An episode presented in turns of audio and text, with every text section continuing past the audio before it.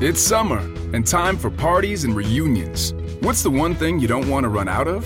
Ice. Save at Lowe's for the 4th and get the new Bosch French door refrigerator with the advanced Quick Ice Pro system. You'll have an ice maker fast enough to keep up with your family and friends. So, whether you're filling a glass or a cooler, you'll always have plenty of freshly filtered ice with Bosch. Shop Lowe's for the values you want on appliances today and every day. US only. Pacundê apresenta Resenha de Boteco.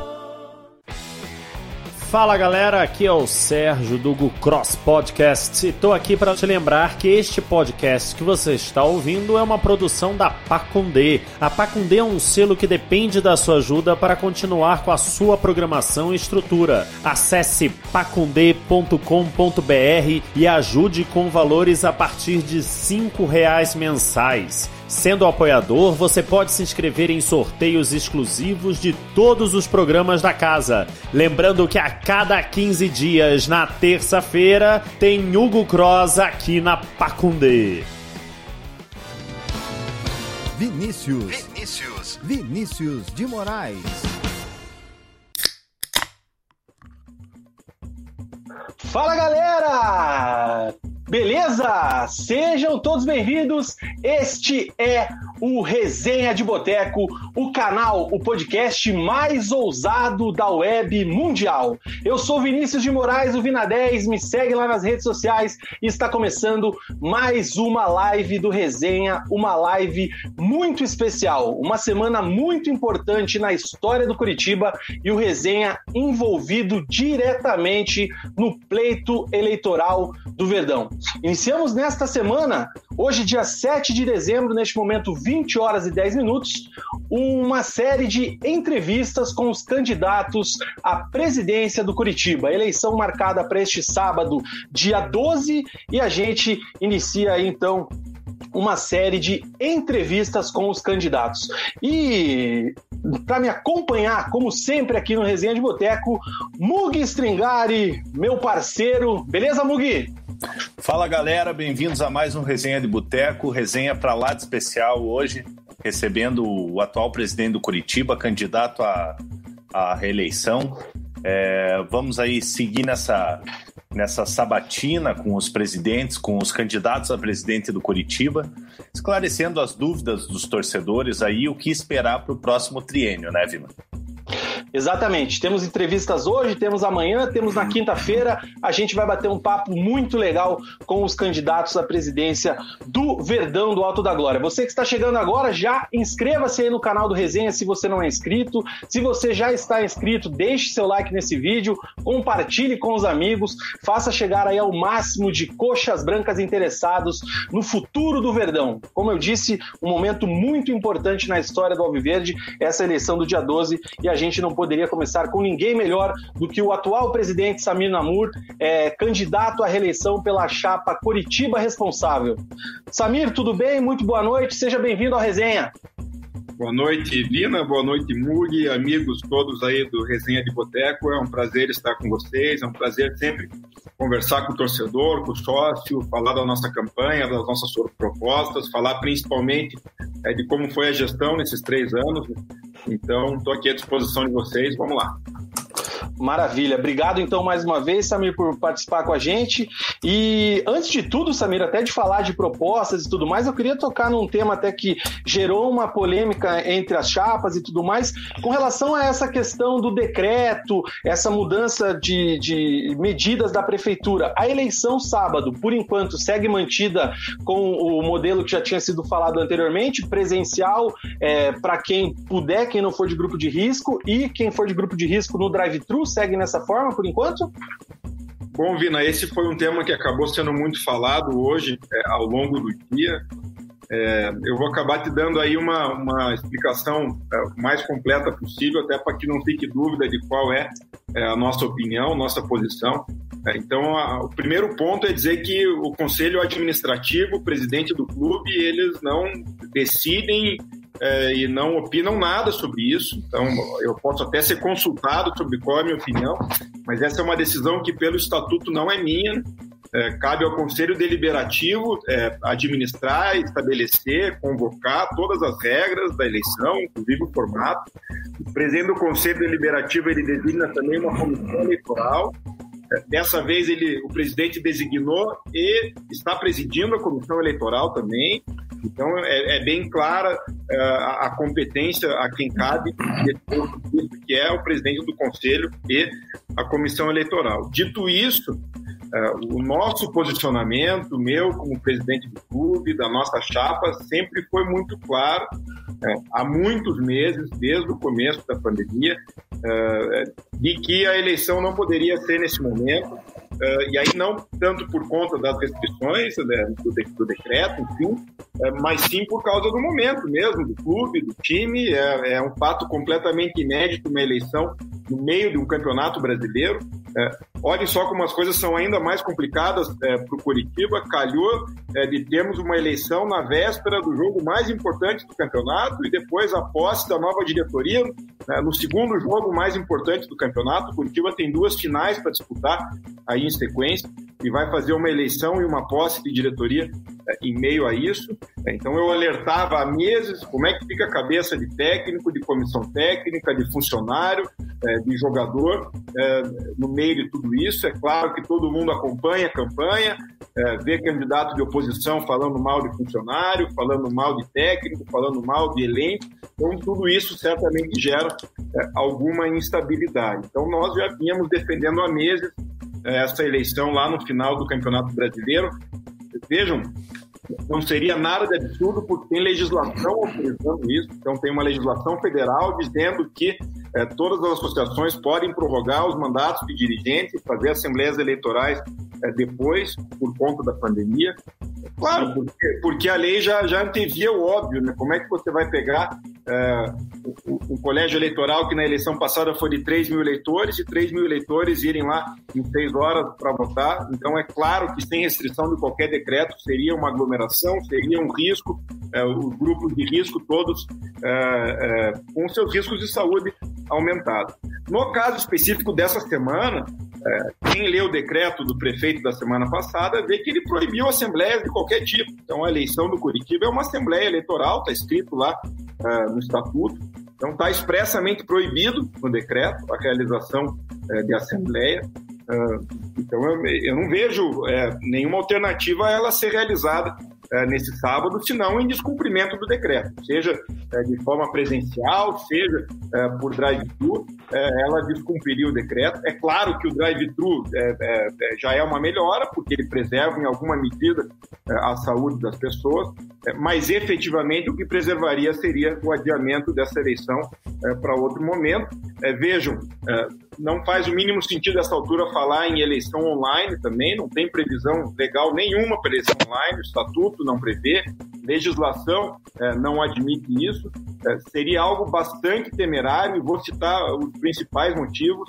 É, a, a, lista de sócios aptos a votar é, tem centenas de sócios já falecidos. É, essa é uma inconsistência do cadastro de sócios dos clubes teria que ter sido resolvido há muito tempo, mas não é fácil, porque é, quem comunica o falecimento de um sócio remido é a própria família. Se a família não comunicou, você não pode presumir que a pessoa faleceu. E a família tem os dados, os parentes, os amigos têm todos os dados desses sócios que já faleceram. É, então, como é que nós vamos fazer? Faz uma eleição online, daí tem lá 50, é, 100 votos de sócios falecidos, e eu não vou assinar a ata dessa eleição, em hipótese alguma. É, o presidente do conselho vai, vai homologar uma votação com 50, com 100 sócios falecidos votando, fora o, fora o óbvio, né, de, de um sócio votar por dois, por três, por quatro, é, de uma outra pessoa votar por alguém, coisa que uma eleição é, é, é simplesmente proibido, né, são princípios básicos é, de eleições. Então, não vejo nenhum caminho é, de eleição online que tenha credibilidade. É, no caso do decreto, para mim está expresso que o decreto proíbe a eleição nesse sábado. Agora, cabe à comissão, comissão eleitoral, cabe ao presidente do Conselho Deliberativo tomar as decisões é, nesse tema aí. Nos bastidores há essa conversa, Samir? Há uma possibilidade de talvez essa eleição ser adiada, não?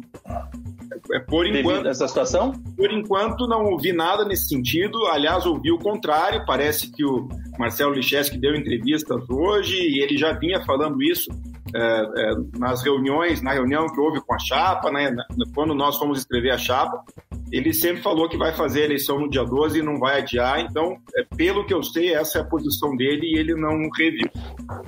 Maravilha. Samir, para a gente começar então as perguntas já é, dentro do, do, do, plano, do futuro do Curitiba aí na tua, na tua chapa, é, inicialmente eu queria saber de você qual é a tua avaliação do seu mandato até aqui, como é que você vê é, o teu trabalho à frente do Curitiba nesses três anos e qual foi o momento, por que, que você decidiu se candidatar candidatar à reeleição, é, concorrer a esse pleito novamente?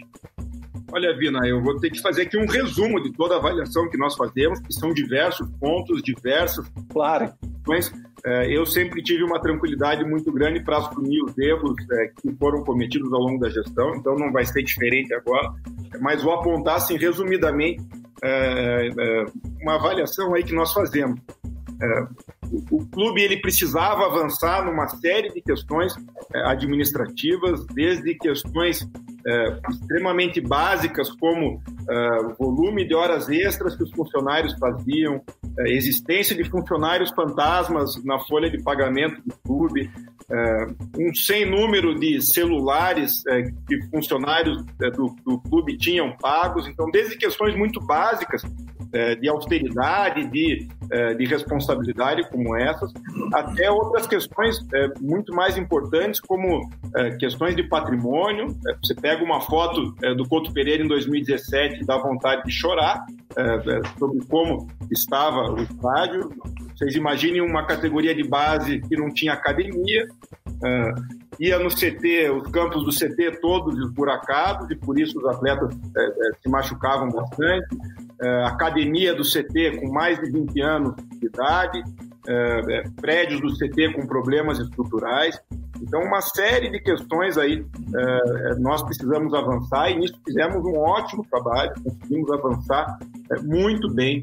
É, a nossa gestão deixa também um grande legado na questão trabalhista, que era uma das nossas preocupações.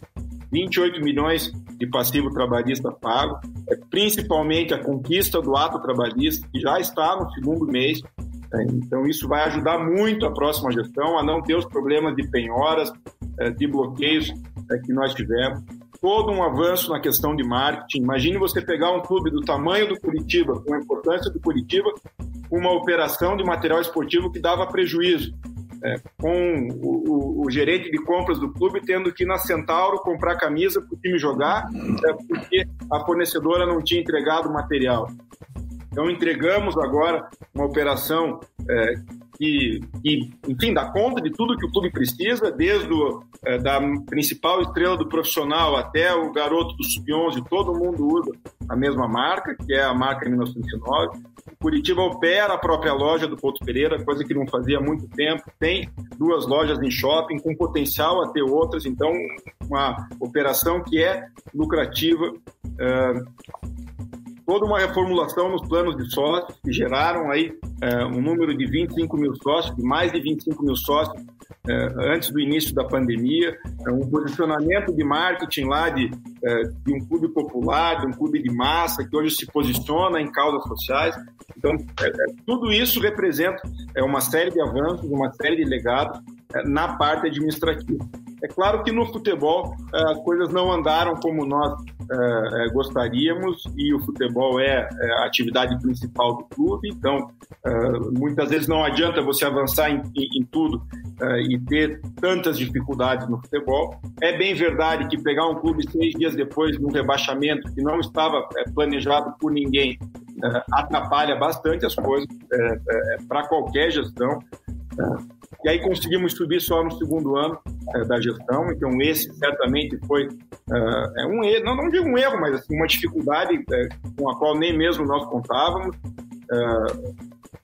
Talvez o que acontece com o Cruzeiro hoje mostre que não seja tão fácil assim subir para a Série A no primeiro ano, mas o fato é que o Curitiba tinha que subir no primeiro ano para não ter outros problemas que nós tivemos em 2019, campanhas ruins de Copa do Brasil também, uh, e agora uh, uma dificuldade grande também na Série A, que na minha leitura ainda, ainda se corrige, esse time ainda se recupera e termina na Série A, mas se eu puder fechar com, com essa parte do futebol, eu diria que uma avaliação bastante rápida seria essa. Samir, boa noite, um prazer estar falando com você aqui, te agradecer por, por estar aqui com a gente. É, você citou agora a situação do, do, do, rebaixamento do Curitiba, das chances de rebaixamento, e as chances nesse momento já são de cerca de 80%. É, antes da gente começar a abordar as propostas da tua chapa, é, em ambos os cenários, as propostas são as mesmas ou o que muda em caso de um rebaixamento para a Série B? Bom, eu não costumo olhar para a porcentagem, para 80%, para 8%. Tem uma série de casos aí de, de 99% de probabilidade que não se confirmou. Fluminense em 2009 tinha 99% para cair, não caiu. Curitiba em 2017 tinha 99% para escapar e caiu. É, então, o, a minha convicção decorre do fato de que eu olho para a tabela, a diferença é, para escapar da zona de rebaixamento é de quatro pontos. É, tem times acima, como Vasco, como Esporte, como Atlético Goianiense, na minha leitura não são melhores do que o nosso. É, na verdade, para mim, no papel, são times piores é, do que o nosso. É, nós temos salários em dia que muitos desses times aí não têm. É, temos boa estrutura de trabalho é, que alguns desses times aí não têm, o que me dá é, não só esperança, me dá total convicção de que esse time tem tudo para escapar, tem bastante chance de escapar, porque, repito, são quatro pontos apenas, são duas vitórias aí podem colocar o time fora da zona de rebaixamento. E bem por isso que o planejamento, que a proposta é, é, é apenas uma que considera, que comporta a permanência do time na Série A. Ninguém fez planejamento dentro do clube uh, e como grupo político e com candidatura, ninguém fez planejamento para uh, eh, pensando em rebaixamento para a Série B. Se eventualmente lá na frente acontecer, não vai ser muito diferente do que foi para nós três anos atrás, porque também ninguém considerava que o time ia cair. Você tem que fazer uma série de readequações, que são readequações administrativas, financeiras, porque a receita acaba diminuindo muito é, mas eu, sinceramente, não trabalho com essa lógica hoje. Trabalho com a lógica da permanência na Série A. Presidente, quando você assumiu o clube em 2017, até você citou agora com relação a, a, seis dias depois de um rebaixamento, né? Além dessa questão do rebaixamento naquele momento, que não, não era plano de ninguém, é, você se assustou com a situação financeira do clube naquele momento? É, você já tinha um conhecimento prévio? A, a gestão anterior havia passado alguma coisa é, para você naquele momento para ajudar nessa transição do trabalho ou realmente houve uma surpresa? Na verdade, Vina, o, o, o todo o conhecimento que nós tínhamos, e era uh, um conhecimento considerável, ele uh, decorria do fato de que tínhamos uma experiência grande de conselho deliberativo. Uh, Paulo Baggio, que era vice-presidente, candidato a vice-presidente, era o então presidente do Conselho Fiscal, por um mandato todo.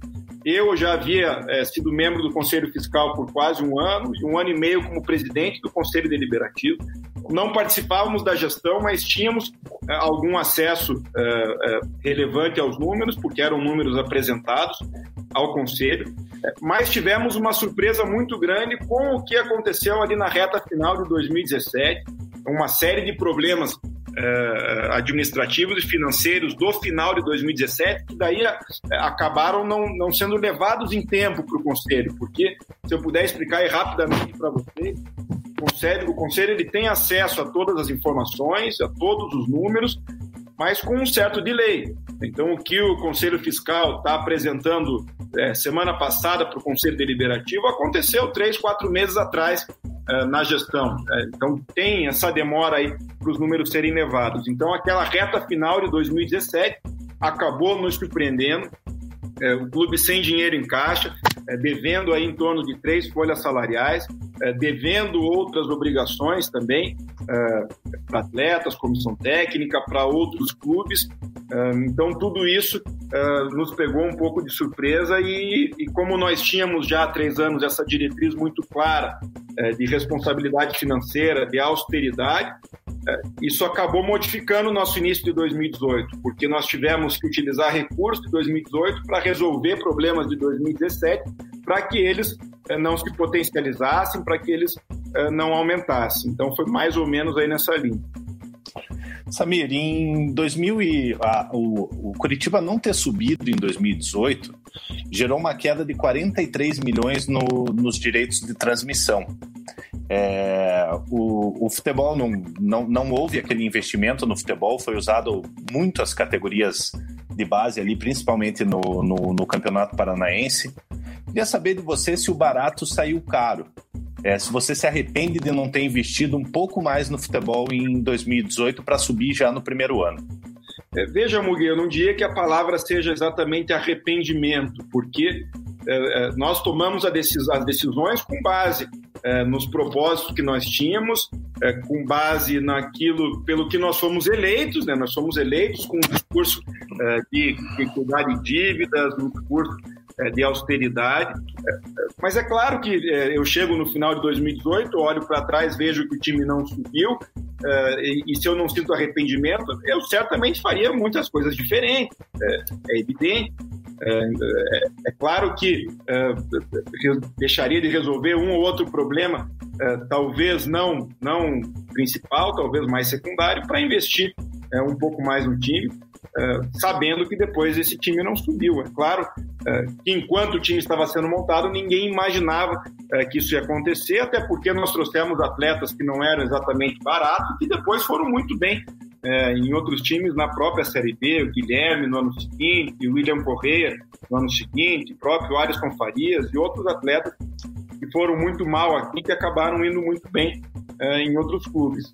Enfim, são circunstâncias também do futebol, às vezes o time não encaixa, às vezes as coisas não dão certo, é, mas eu não falaria em arrependimento. Agora, faria algumas coisas diferentes? Sem dúvida faria, porque sabia da importância é, é que, que era é, para o Curitiba subir já em 2018.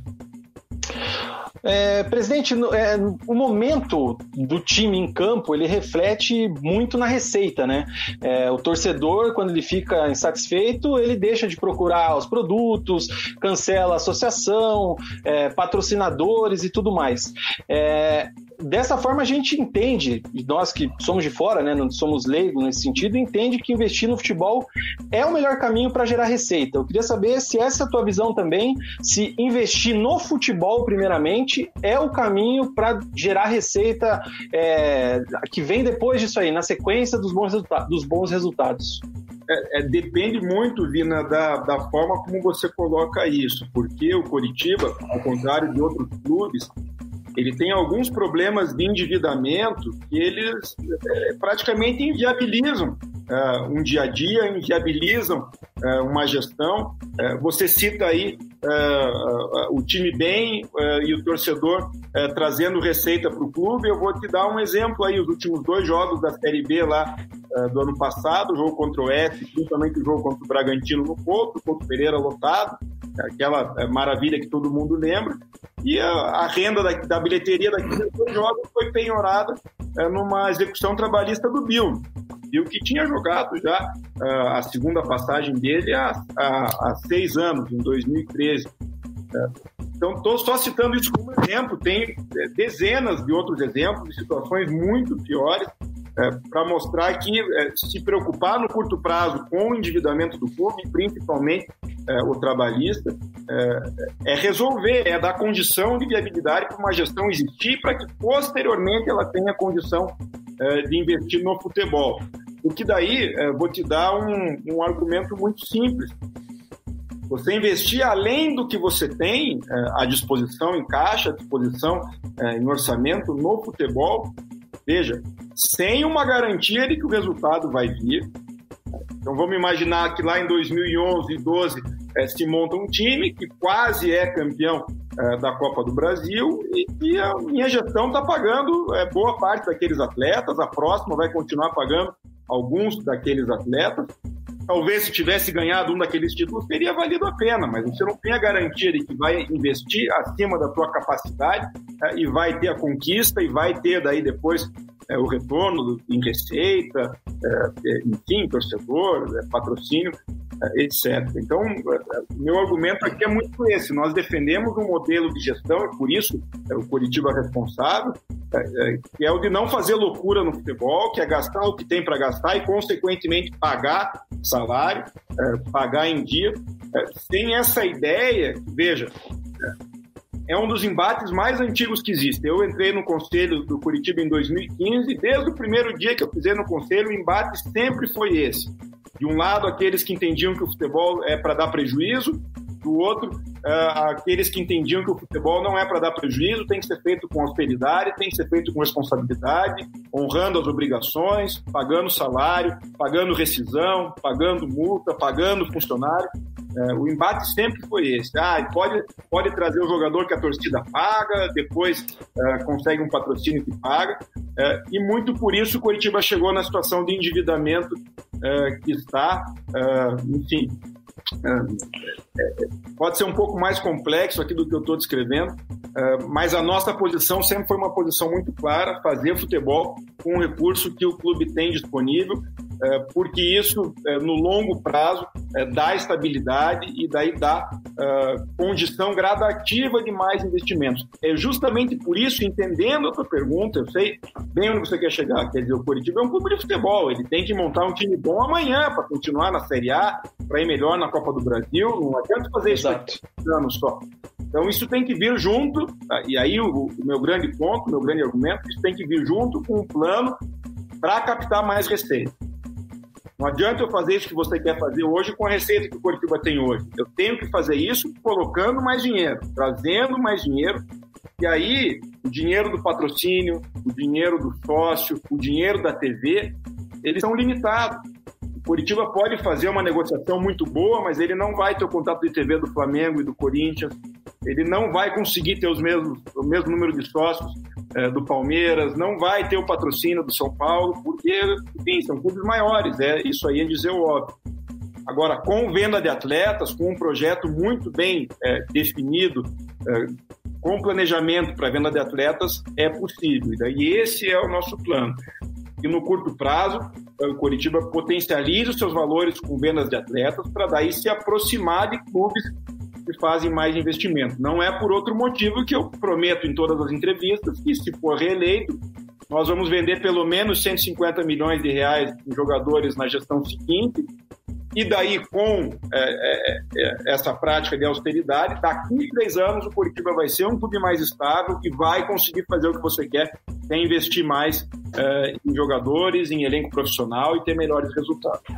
Samira, até em cima dessa, dessa tua fala aí que você vem, vem falando, é, que o clube tem a intenção de, de arrecadar 150 milhões de reais com, com venda de jogadores e principalmente cita de não ter intermediários na, na, nas negociações, como aconteceu no, com o Ia Couto, que teve até uma confusão com o, com o empresário do jogador, com o Robalinho. É, eu queria saber de você em quais jogadores você vê esse potencial de venda e se o clube já, já estuda uma maneira de, de fazer essas negociações sem ter o intermédio de, desses empresários.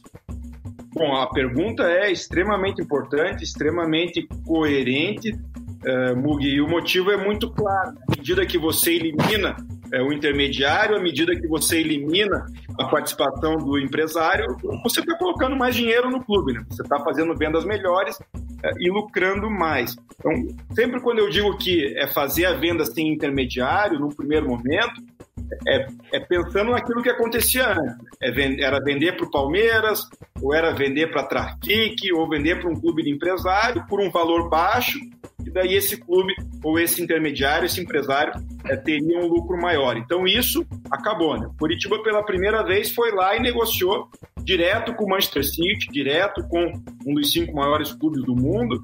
É, eu não fui para Manchester porque é, tinha uma série de, de atribuições e tarefas aqui, mas o CEO do clube foi lá em Manchester, ficou uma semana no telefone comigo aqui, negociando tudo e, enfim, estipulando como seria o contrato. Na venda do Igor Jesus não foi muito diferente, já era pandemia, é, eu fazia lives diárias com o presidente lá do clube nos Emirados, com é, o Sheik, que era o dono. É, só não fui para lá também porque não quis, porque tinha as minhas tarefas aqui, mas também foi uma negociação que aconteceu diretamente, sem nenhum intermediário. O que, daí entrando num outro ponto, não afasta um certo problema, mas que é também uma circunstância, que é da existência do empresário do atleta. Isso, por mais que nós não queiramos, por mais que atrapalhe em muitos momentos uh, o clube, uh, é uma utopia imaginar que numa situação dessa o empresário, o atleta vai sentar para negociar sem empresário. Não vai. No sub-15 já não vai. Você vai no sub-15 de qualquer clube da Série A e B, não tem nenhum garoto sem empresário. Hoje nenhum garoto assina o primeiro contrato profissional com 16 anos sem empresário. E dirá um, um, um garoto como o Iacoto, que é o destaque da seleção sub-17, que está sendo negociado para a Europa, ou um Igor Jesus. Então, nenhum desses é, é, vai deixar de ter empresário, todos eles vão ter. O que o dirigente tem que fazer é negociar da forma mais ética possível, da forma mais transparente possível, para mesmo com o empresário ele fazer é, o melhor negócio para o clube. Então, o que acontece? Até para vocês entenderem circunstâncias desses negócios. É prática de mercado, então não é o Coritiba que decide, não sou eu que escolho. Aliás, se eu escolhesse, não existia isso, porque considero uh, negocialmente um absurdo, mas é prática de mercado que o agente do atleta fique com 10% da negociação. O agente não viaja com o atleta, com a família, não começa uma negociação se você não assinar uh, um documento dizendo que 10% é, será dele. Na verdade, normalmente você é, já acaba tendo que assinar isso quando o atleta assina o contrato. Nós que temos uma restrição a uma série de questões aí de mercado e situações, por exemplo, não assinamos em hipótese alguma uh, que o agente tenha 10% com exclusividade. Uh, aceitamos uh, que o agente receba 10% se ele trabalhar na negociação, se ele participar da negociação aumentando valores ou trazendo negócio é, para o clube, mas mesmo assim você não, não consegue fugir é, desses 10%. Então, é, na linha do que eu disse, é trabalhar de forma ética, transparente, para que o valor sempre seja é, o maior é, para o Curitiba. Foi assim na venda do Iacoto, foi assim na venda uh, do Igor Jesus. Uh, em linhas bem gerais, o problema que aconteceu na venda do Iacoto foi que na hora de assinar lá uh, o contrato em Manchester, o empresário queria mais do que 10%. E aí nós, dependendo muito daqueles valores para pagar 13 terceiro que estava atrasado, férias atrasado, premiação de Série B, nós acabamos aceitando, chegou aqui ele recebeu só os 10% que ele tinha combinado inicialmente, entrou com uma ação na justiça e vai perder, porque ele é, a segunda comissão ele colocou num contrato de renovação simulada do IA com o Curitiba, o IA era menor de idade, a FIFA proíbe comissão para a gente é, em contrato de atleta menor de idade, então ele vai perder é, e, e, nós, da forma mais transparente, mais ética possível, pagamos só aquilo é, que, que é prática de mercado, que é os 10%. Mas, enfim, em síntese é isso, tem bastante coisa até é, nesse assunto.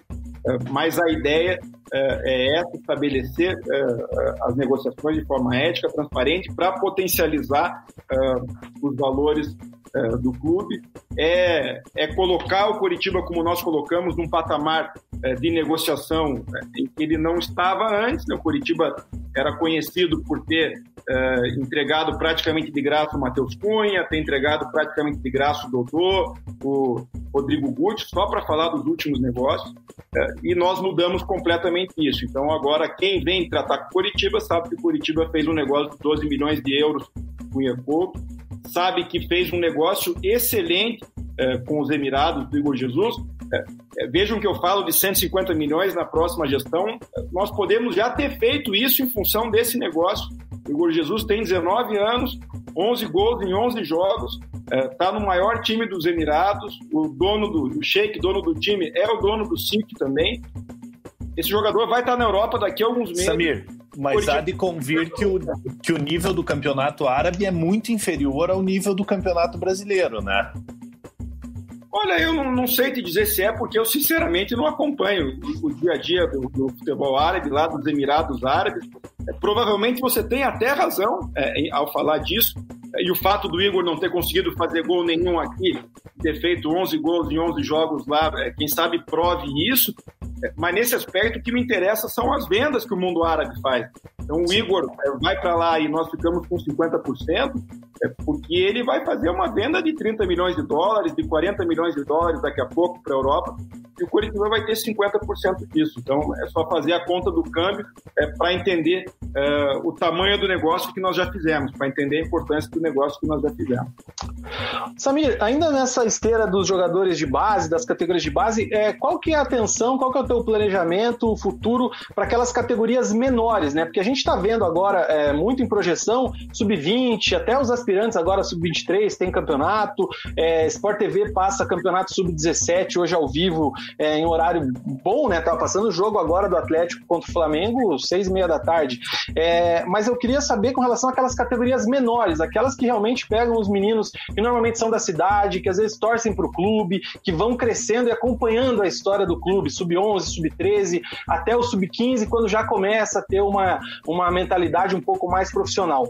Como é que está sendo na tua gestão atual é, o cuidado com esses meninos, o trabalho com eles e o que, que você planeja para essa sequência de, né, de três anos, caso você seja reeleito? Bom, Vini, eu vou te explicar é, é, mais ou menos alguns fatos importantes que aconteceram, que na verdade eles, eles chegam até a gestão anterior, né, porque eu estava no conselho.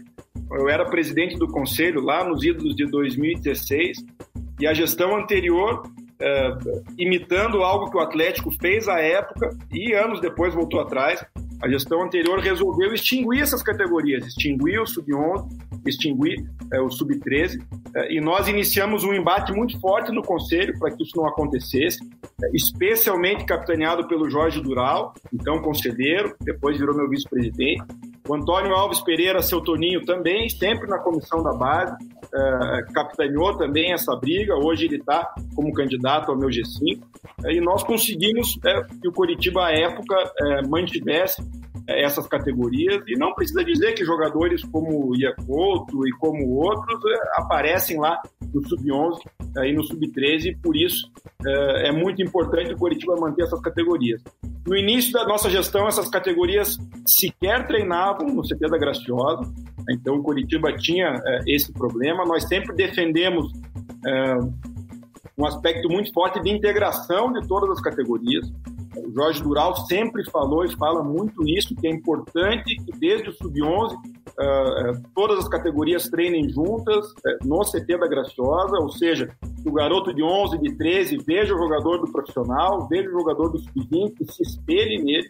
Então nós uh, nós insistimos muito nisso e hoje todas as categorias treinam ali. O Coritiba tem toda uma rede por meio de um contrato de franquia que é a Escola Coxa, que também oferece atletas em potencial, oferece garotos, tem escola coxa até nos Estados Unidos e em vários estados do Brasil, então esse é um aspecto importante, é um aspecto para trazer garotos, mas também para divulgar a marca do clube, para divulgar o clube como um todo. Vou ser bem sincero contigo, vejo hoje que o Curitiba precisa ainda evoluir na questão do futsal, precisa ter ainda é, é, melhores captações, melhores parcerias no futsal. O que nós temos hoje é uma parceria com a ABB. É, claro, a ABB tem todo um know-how, tem todo um histórico é, na formação pelo futsal, mas na minha visão é pouco ainda. A Curitiba precisaria é, investir é, mais ainda no futsal, em parcerias de futsal, quem sabe até numa situação econômica melhor, ter alguma estrutura própria para isso, é, talvez mais no médio prazo, é, no longo prazo. Entendido. Samir, é, a gente tem aqui a questão, é, de acordo com o balanço que a gente tem visto aí recentemente, a gente viu o clube apresentando, a marca 1909 ela se mostrou lucrativa, é, mas muita, boa parte da torcida ainda questiona e reclama da qualidade de alguns produtos, da falta de disponibilidade de, de linhas é, casuais, tamanhos. É, eu queria saber de você, o que é que a tua gestão pretende fazer para corrigir isso, se está mapeada essa questão da reclamação dos torcedores, dos consumidores, e também com que, é, uma questão do site da loja, que foi lançado apenas esse ano, no último ano do seu mandato, caso você não seja reeleito. Se não é um atraso muito grande na entrega desse site, nesse canal de venda do torcedor, até para divulgar a marca do, do, do torcedor do, do Curitiba que não mora em Curitiba. Bom, Vina, eu certamente reconheço e acato algumas dessas críticas, tenho falado isso em algumas entrevistas nossas. Vejo, por outro lado, até em pesquisas de internet, de rede social, que no geral o torcedor aprova é, a marca, é, mas é preciso dizer de forma muito clara que a marca foi criada do zero na nossa gestão, ela foi criada em menos de seis meses de gestão. E entendam um pouco, nós contratamos lá dois funcionários para o marketing, além dos que já existiam, para fazer a operação da marca, porque o clube não conseguia é, é, absorver mais é, pessoal para isso.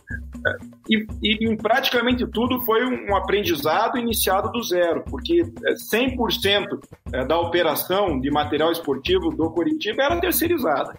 Tudo isso que você descreveu, é não só o fornecimento de material, a loja do Couto Pereira, a venda online, era tudo terceirizado. Então ninguém é, no Curitiba fazia isso. É, então é natural que no início desse processo é, existam algumas dificuldades. É natural que nós tivéssemos buscado primeiro parcerias é, para venda online é, e parcerias aí de, de, de grande know-how nacional, Netshoes, depois Food Fanatics, é, e vimos que o serviço era mal prestado e trocamos e evoluímos é, para agora é, a operação própria do clube. É, é claro que o certo seria estar é, tá isso funcionando bem desde o começo, mas enfim, é, pelo menos isso foi corrigido. Eu vejo bons aspectos na questão de qualidade de material. Eu, enfim, eu sou colecionador de camisa do Curitiba desde sempre, conheço bem a qualidade de todos os materiais que o Curitiba já lançou. não vejo a 1909 dever em nada é, para eles, até porque quem escolhe o material é o próprio clube, é a própria operação, e o material é mais caro que, por exemplo, que a Adidas usava, o Curitiba vai e escolhe na mesma fábrica que a Adidas escolhia a qualidade do material.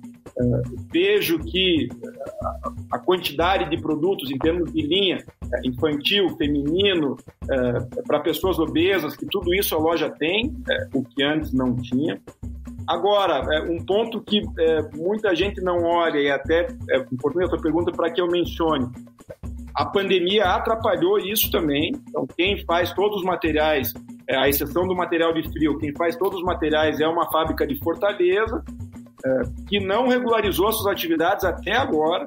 Então, durante boa parte do ano, ela operou com um terço dos funcionários.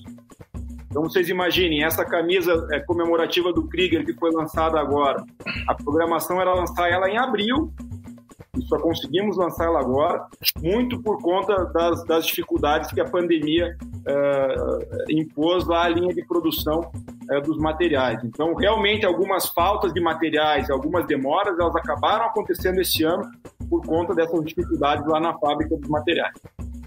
Samir, é, a gente sabe que o resultado em campo é, ele influencia no número de sócios. Haja visto que o Curitiba conseguiu bater uma meta é, de 25 mil sócios, né, com acesso para a Série A, e obviamente esse ano, devido à pandemia e muita gente é, perdendo emprego, é, muita gente deixou de ser sócio, também o momento do, do clube ajuda é, no, no pessoal acabar cancelando, cancelando o sócio. Nesse momento de pandemia e na má fase do clube, o que fazer para continuar sendo atrativo ser sócio do Curitiba? Olha, Mugi, é, o momento de pandemia, especialmente, ele coloca é, um obstáculo que é enorme a, todas as pessoas da sociedade. Enfim, é, você imagine ter dificuldade para custear coisas básicas do teu dia a dia na tua casa e ter que tomar a decisão de continuar pagando o sócio de um clube sem poder ir nos jogos. O fato de, de o torcedor, de o sócio estar é, fora dos jogos, ele realmente nos atrapalha. Claro que o, o, desempenho do time também, mas eu diria que nesse cenário atual o que mais atrapalha é, é a pandemia. Uh, imaginem vocês lá, é, final do estadual no Couto Pereira, estreia contra o Internacional, terceira rodada contra o Flamengo.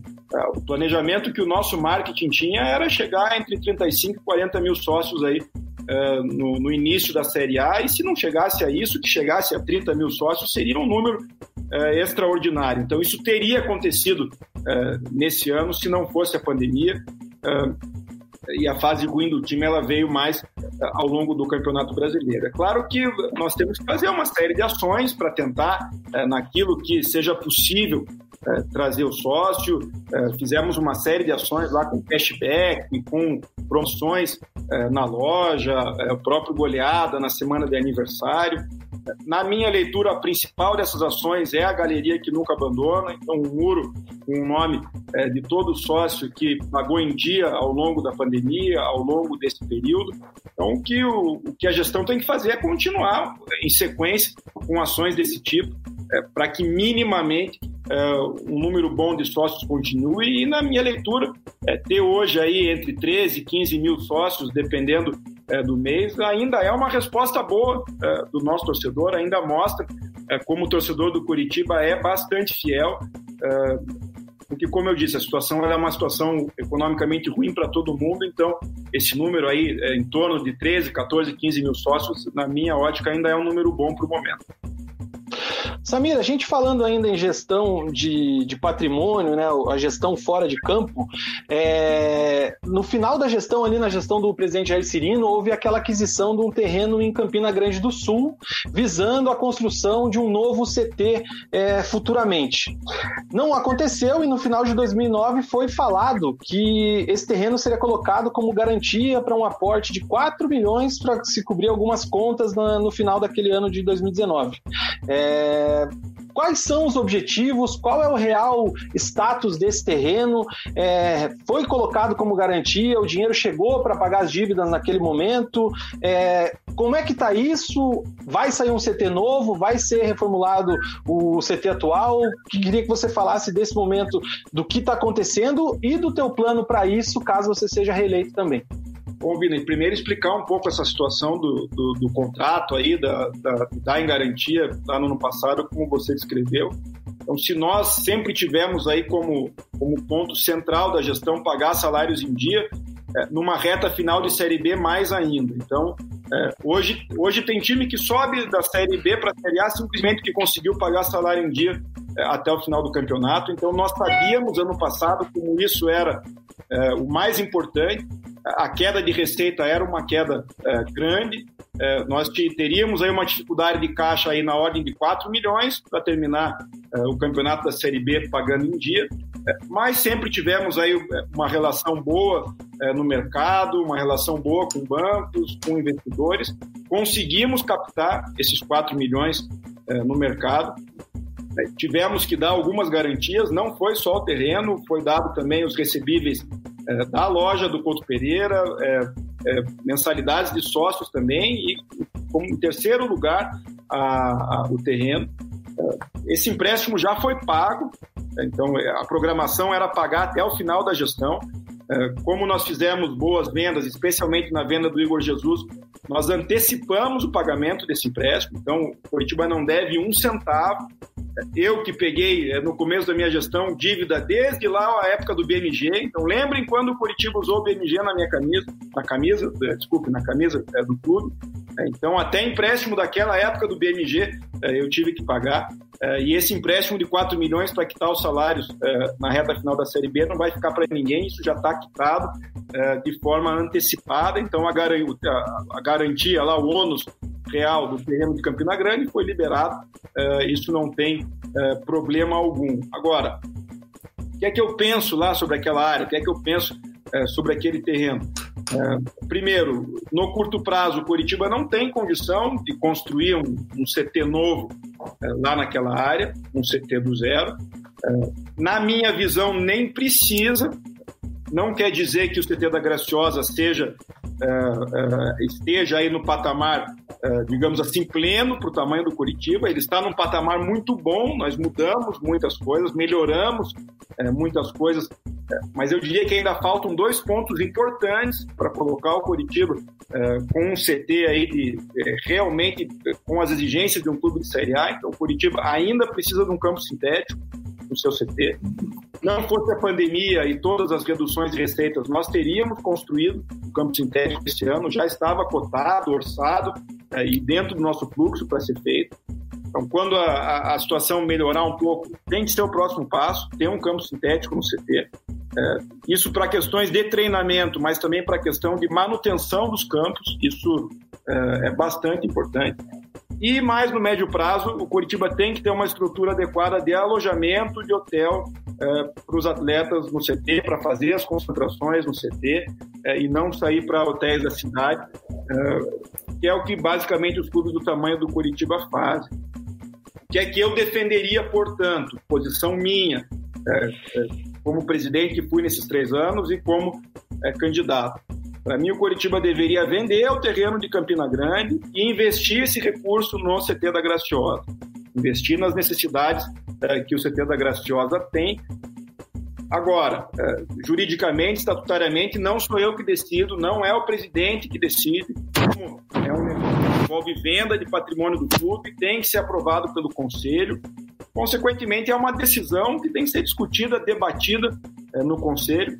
E como eu imagino que vocês é, já tenham percebido aí ao longo de algum tempo, toda é, questão minimamente polêmica que vai para o Conselho, ela não anda, porque a política do clube é muito dividida, o Conselho é, muito dividido, então tem uma série de conselheiros que estavam na gestão que comprou esse terreno, então eles jamais vão aceitar é, que o terreno seja vendido. Tem outros conselheiros com outras posições, enfim.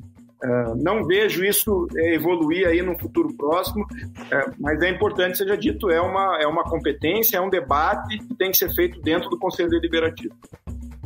Samir, o futebol feminino tem tido um crescimento muito grande. É, porém, como é de conhecimento de todos, falta muita estrutura né, no, no Brasil, os times não investem nisso. É, e o Curitiba, inclusive, terceirizou o futebol, o, futebol feminino. É, você pensa em investir no futebol feminino, em ajudar o, o futebol feminino? Veja, Mug, nós já herdamos é, uma prática de terceirização. Né? Na gestão anterior, a parceria era feita com o FOS, é, com o futebol feminino do FOS. É, por conta da Série B não ter essa exigência, nós acabamos encerrando a parceria no segundo ano, em 2019, né, simplesmente por dificuldade de caixa. É, e aí retomamos aí com o Toledo ao longo de 2020, que é a forma como Curitiba hoje consegue, não vou, não vou mentir para ninguém aqui, consegue meramente dar conta de uma exigência de regulamento da CBF, Comebol, FIFA. Está bem longe de ser o ideal, está bem longe de ser aquilo que eu gostaria que acontecesse. É, é claro que, como vocês, certamente, eu gostaria também que o Curitiba tivesse um time de futebol feminino próprio, com investimento adequado, que fosse competitivo é, e que, no, no fundo, trouxesse orgulho para as nossas torcedoras, para os nossos torcedores também, é, porque a maioria dos torcedores homens também gostam de futebol feminino. Então, essa é a minha vontade, mas não é um compromisso que eu assumo no curto prazo, simplesmente para não ser desonesto, simplesmente para não enganar ninguém. É, o Coritiba, no curto prazo, não vai ter condição de ter um time de futebol feminino próprio, é, de tirar investimento do, do time profissional masculino para investir no feminino. Entendido. Samira, a gente chega no final da nossa primeira parte aqui. Se você quiser tomar uma água, pode tomar. O Mug também quer tomar uma aguinha. Eu preciso fazer um anúncio aqui. Então fica à vontade para tomar uma água, tá? É, tá você está acompanhando a live do Resenha, a gente conversando com o presidente Samir Namur aqui no Resenha de Boteco. Você já deixe seu like, ative as notificações e inscreva-se aqui no canal, tá? É, o recadinho que eu tenho para dar é o seguinte: o Resenha tá junto com a Rede Coxa, com as gurias do Couto, também com as Atleticaníssimas e as Gralhas da Vila, junto com o Instituto Futebol de Rua, na campanha de Natal, Natal Sem Rua. A campanha Natal Sem Rua do Instituto Futebol de Rua chegou a 75% da meta. Temos aí a ideia de arrecadar valor para ajudar mais de 400 famílias. O Instituto Futebol de Rua está junto com essa galera fazendo essa campanha para bater o desafio e a gente está chegando a o nosso target, a gente está atingindo a meta. Falta pouco. Então você que deseja doar, você que deseja participar aqui da campanha do Natal Sem Rua, do Instituto Futebol de Rua, entre em contato com a gente nas nossas mídias sociais, entra no site do Instituto Futebol de Rua, você pode acessar tanto no Twitter, quanto no Instagram, quanto no Facebook, tem o link lá para você participar, você pode adquirir a cesta para fazer a doação a partir de R$ reais. então você ajuda quem precisa, faz um Natal melhor junto com o Instituto Futebol de Rua, a gente aqui do Resenha de Boteco, estamos é, engajados nessa campanha para fazer um Natal melhor para essa galera. Certo? Outro anúncio importante também, você que está acompanhando a live com o Samir agora, a gente tem uma programação recheada nessa semana, nesse pleito eleitoral aqui do Alviverde, tá? Hoje a gente está entrevistando o presidente Samir Namur, amanhã a gente entrevista o candidato Renato Folador a partir das 19 horas aqui no canal também, da chapa Curitiba Ideal, e na quinta-feira, a partir das 18 horas, a entrevista com o candidato João Carlos Viale, da chapa União Coxa. Eu vi muita gente aqui nos comentários perguntando com relação a um debate. É, a gente chegou a entrar em contato com as chapas, sugerimos é, debates a gente teve é, a positiva de duas chapas, né? A chapa Curitiba responsável do presidente Samir Namur e a União Coxa do João Carlos Viale toparam um primeiro momento é, esse debate. A gente poderia fazer aqui ao vivo no Resenha de Boteco, mas a gente teve uma negativa da chapa Curitiba Ideal, a gente respeita e por isso a gente abre é, o espaço igual a todos para diálogo, para conversa, que é o que a gente está fazendo agora com o presidente Samir Namur e fará com os demais, lembrando que a eleição do Curitiba é no sábado, dia dia 12. Mugi, voltamos. Presidente Samir. Aqui. Vamos para cima. Bora. Vamos começar, vamos começar essa segunda parte agora, muito dentro do que o presidente falou agora há pouco, com relação ao conselho dividido. A gente fez é, ali por volta do mês de junho é, uma conversa com o presidente, ex-presidente Wilson Ribeiro de Andrade.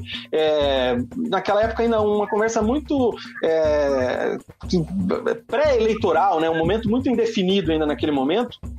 E a gente acompanhou é, ao longo desse período, até chegar ali à homologação das chapas, que houve uma proposta de uma chapa única, houve uma proposta é, vendo o, o, bem do clube, é, que o, vários nomes fortes do Curitiba se unissem para que não tivesse essa questão eleitoral, ainda mais nesse momento do campeonato. Né? A gente lembra que se o campeonato tivesse seguido normalmente, era para estar tá acabando nesse fim de semana que passou, então a eleição já seria com o campeonato definido.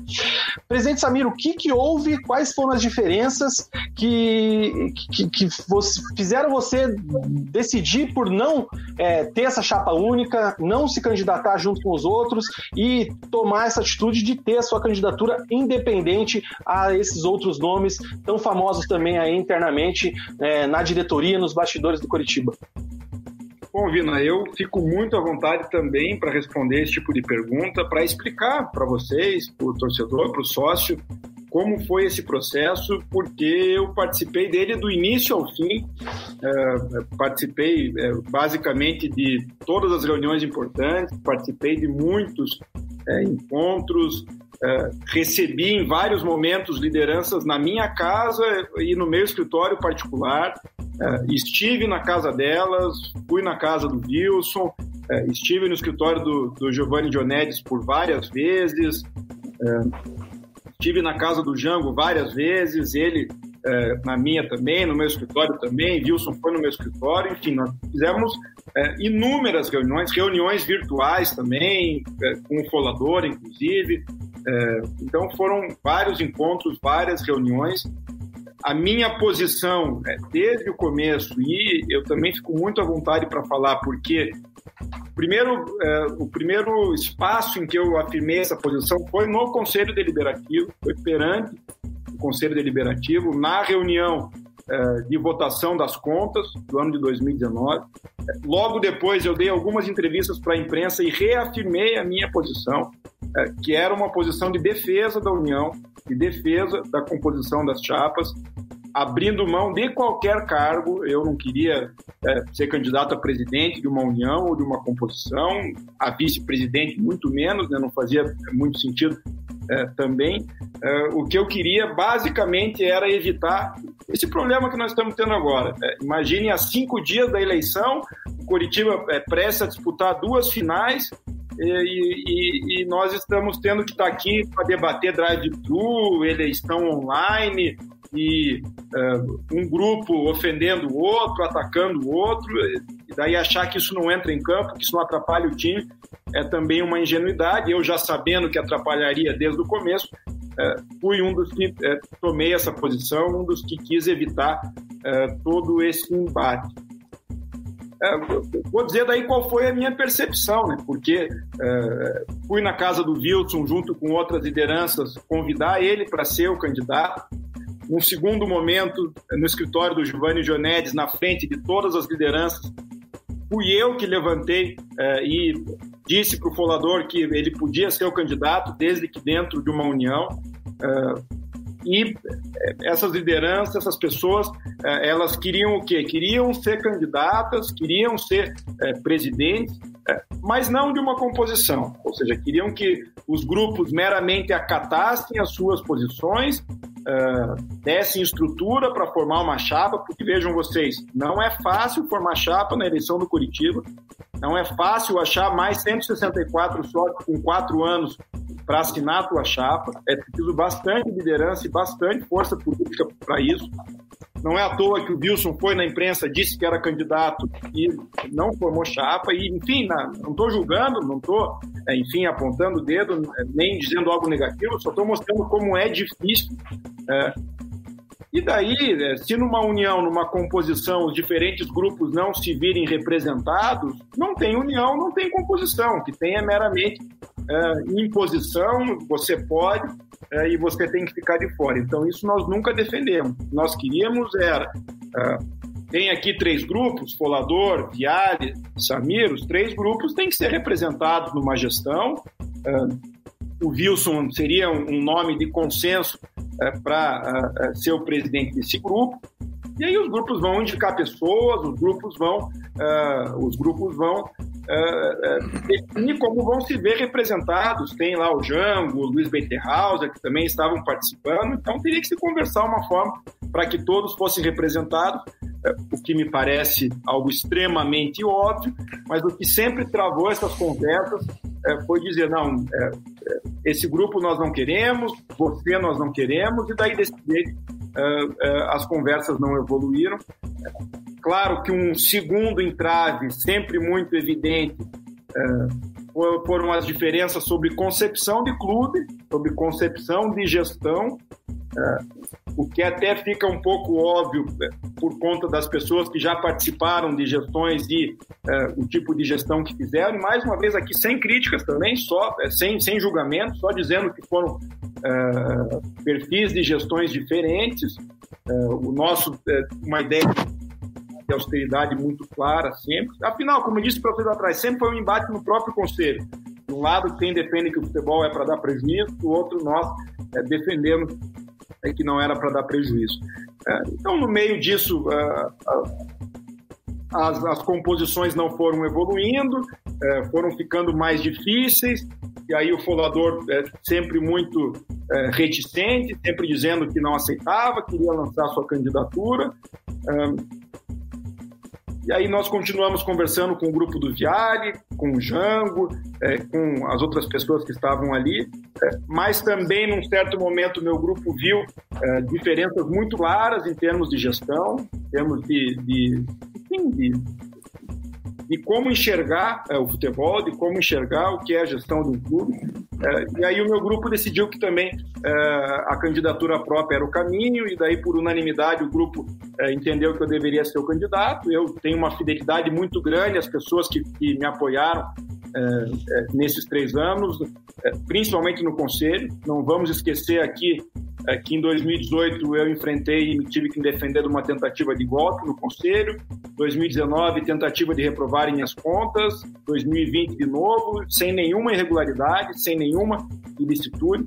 Então sempre tive um grupo muito sólido comigo, me apoiando no Conselho, é, e a partir do momento que eles decidiram é, que deveríamos ter a candidatura própria e que eu deveria ser o candidato, eu aceitei e aqui estamos para defender uma bandeira muito clara, que é a bandeira da responsabilidade financeira. Samira, ainda fal falando desse período pré-eleitoral, quando as chapas ainda não estavam não estavam formadas, ainda não sabia se ia ter bate-chapa, se, se haveria uma, uma união. É, foi falado que o, que o Wilson é, teria te chamado para fazer parte de um, de um eventual G5 dele. É o que posteriormente foi negado por ele. É, o que tem de verdade nisso? Você foi convidado pelo Wilson para fazer parte do G5 dele? Bom, para ser, ser bem sincero aqui, e também tentando não, não, não expor é, questões aí que são, que são privadas, são particulares, é, porque essa conversa aconteceu na casa dele. Então eu fui é, na casa do Wilson, vou tentar puxar pela memória quem estava comigo. É, Gilcimar Chaves, que hoje apoia o Viário, estava comigo. Rafael Rejaile, então presidente do Conselho Consultivo, também estava na chapa do Viário.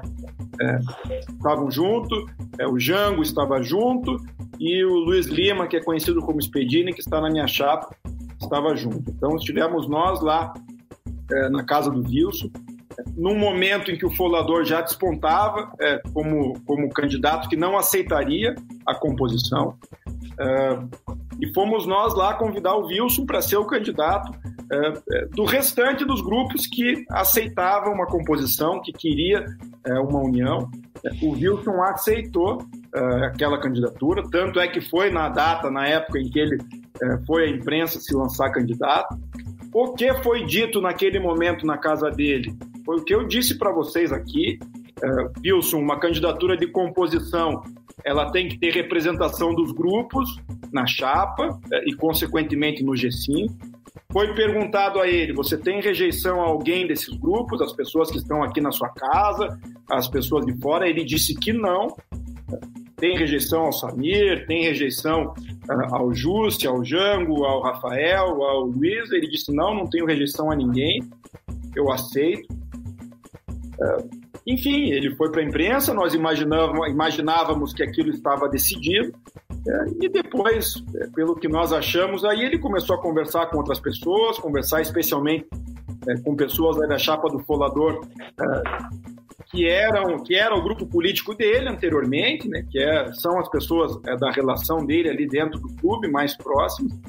É, e aí ele acabou voltando atrás, ele acabou é, é dizendo que não, que daí ele não aceitava A, B ou C, e daí, como eu expliquei para vocês, aí não tem composição, o que tem é imposição e não era o que nós buscávamos.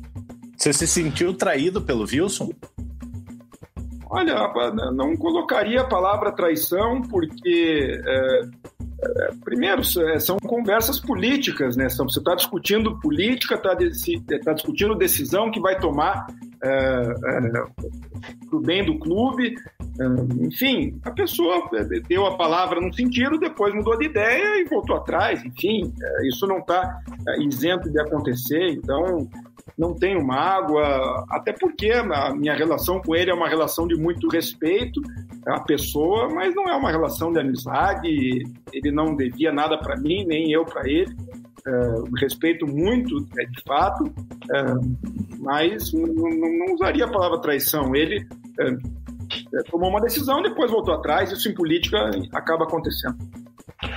Presidente, é, a gente observa já ao longo da história que esse formato do G5 no comando do Curitiba, ele às vezes gera um desgaste muito rápido, ele se divide muito rápido. A gente viu recentemente G5s é, romperem por completo em menos de seis meses após uma campanha pregando muita união, muita parceria e tudo mais.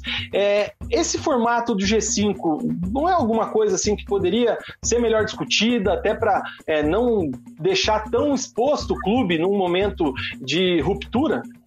Bom, eu concordo plenamente aí com, com a tua linha de raciocínio, é, sempre afirmo isso, sempre defendo é, basicamente o mesmo. Vamos lembrar que o G5 já é uma evolução, no estatuto anterior era G9, imaginem se com o G5 é difícil, como era é, com o G9. Aliás, isso que aconteceu na minha gestão é, é uma novidade na história recente do Curitiba. Nenhuma diretoria entrou é, e saiu junta, unida. É, Fala-se muito em que eu sou muito jovem, que eu sou inexperiente, mas é, o passado mostra que é preciso muita liderança é, e, e, muita solidez é, de grupo para entrar e sair todo mundo junto, porque tenham certeza é, as divergências não são poucas, as dificuldades são muitas, é, então é preciso liderar muito bem e acreditar muito bem naquilo que se está fazendo para que fique todo mundo junto. Esse tema, Vina, é um, é um dos temas principais aí para uma reforma estatutária. Não tenha dúvida disso. É, um dos principais, se não o principal ponto de uma união é, entre as chapas, entre os grupos, seria facilitar uma reforma estatutária no próximo mandato. Podem esquecer isso. Uma eleição com três chapas não vai ter reforma estatutária nos próximos três anos. O Conselho não vai conseguir se unir em torno desse tema é, que é um tema importantíssimo. É, e daí, se tem alguém, voltando aí à questão de G5, que pode falar de como isso dificulta o dia a dia, sou eu. É, é basicamente pelo seguinte: hoje é, acaba que o clube não tem um presidente, ele tem cinco presidentes no dia a dia. É claro que é, formalmente o presidente é um, é quem assina. Mas no dia a dia acabam tendo cinco é, presidentes ali mandando, administrando, e para quem vive no mundo do futebol, isso é uma novidade. Treinador não entende direito, jogador não entende direito, é, membro de comissão técnica é, não entende direito. Então, o que, é que, o, o que, é o Coritiba precisava ter numa reforma estatutária? Presidente, vice-presidente, porque uma questão aí é de que precisa ter um substituto, e daí instituir vice-presidências específicas, vice-presidente de marketing, vice-presidente jurídico, vice-presidente financeiro e eleger essas pessoas, vice-presidente de futebol, e eleger essas pessoas uh, a cada três anos uh, para os seus mandatos. É assim que a maioria dos clubes grandes do Brasil faz, então o Curitiba precisaria, na minha leitura, caminhar para uma reforma nesse sentido. Samir, falando em G5 ainda, é, agora na, na, tua nova chapa vai sair o Bajo e o Eduardo Bastos de Barros. E entra o padre Emerson e o Toninho. É, o que o padre Emerson e o Toninho têm a acrescentar na tua gestão? Você sente que o teu G5, no momento, com essa nova formação, ele vai mais fortalecido para uma nova gestão?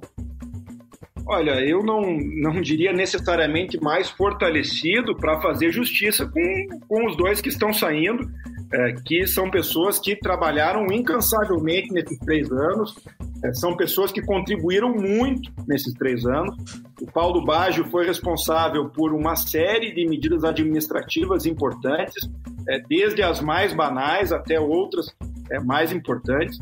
O Eduardo Bastos também foi muito importante, contribuiu demais na questão de negociação de contratos de TV é, e na questão é, de comando do departamento jurídico, especialmente a questão do ato trabalhista.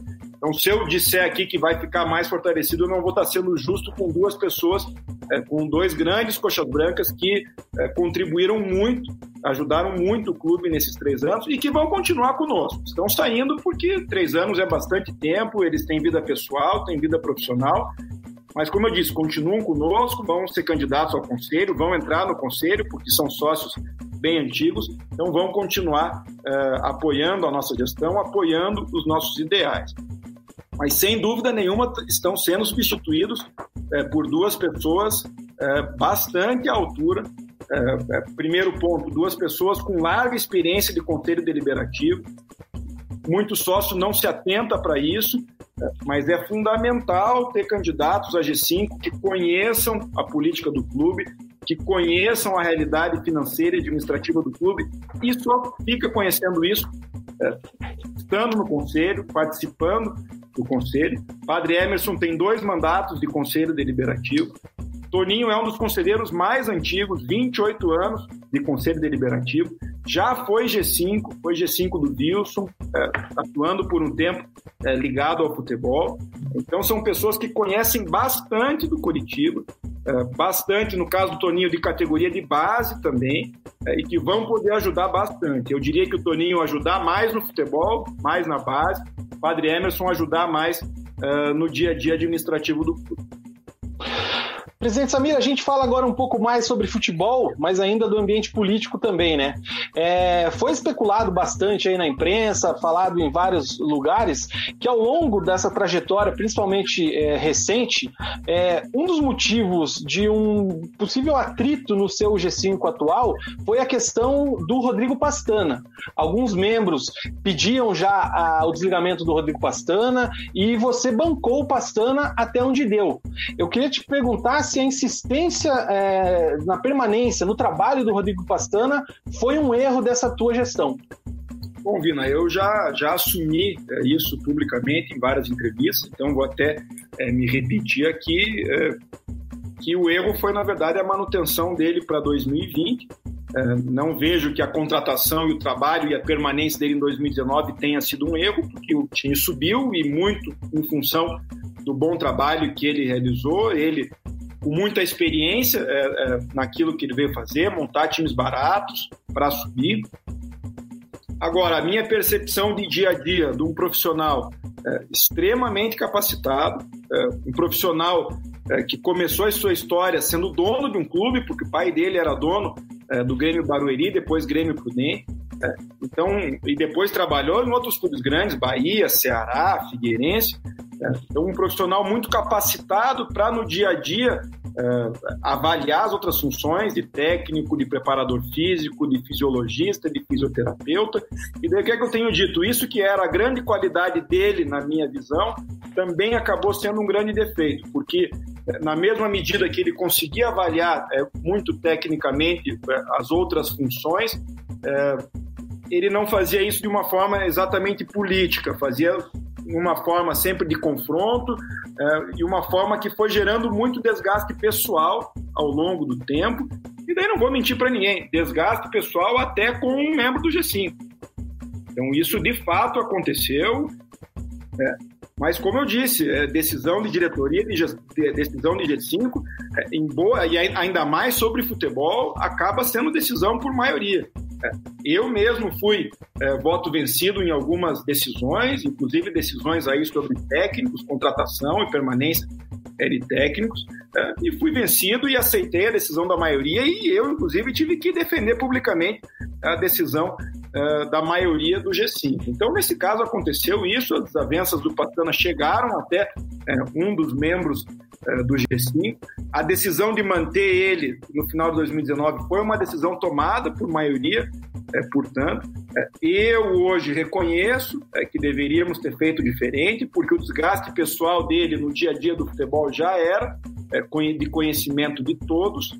É, enfim, quando os resultados também não vieram, esse desgaste ficou insustentável e nós optamos por um desligamento que, mais uma vez, reconheço que deveria ter acontecido antes. Samir, uma pergunta aqui do Rafael Bitterman.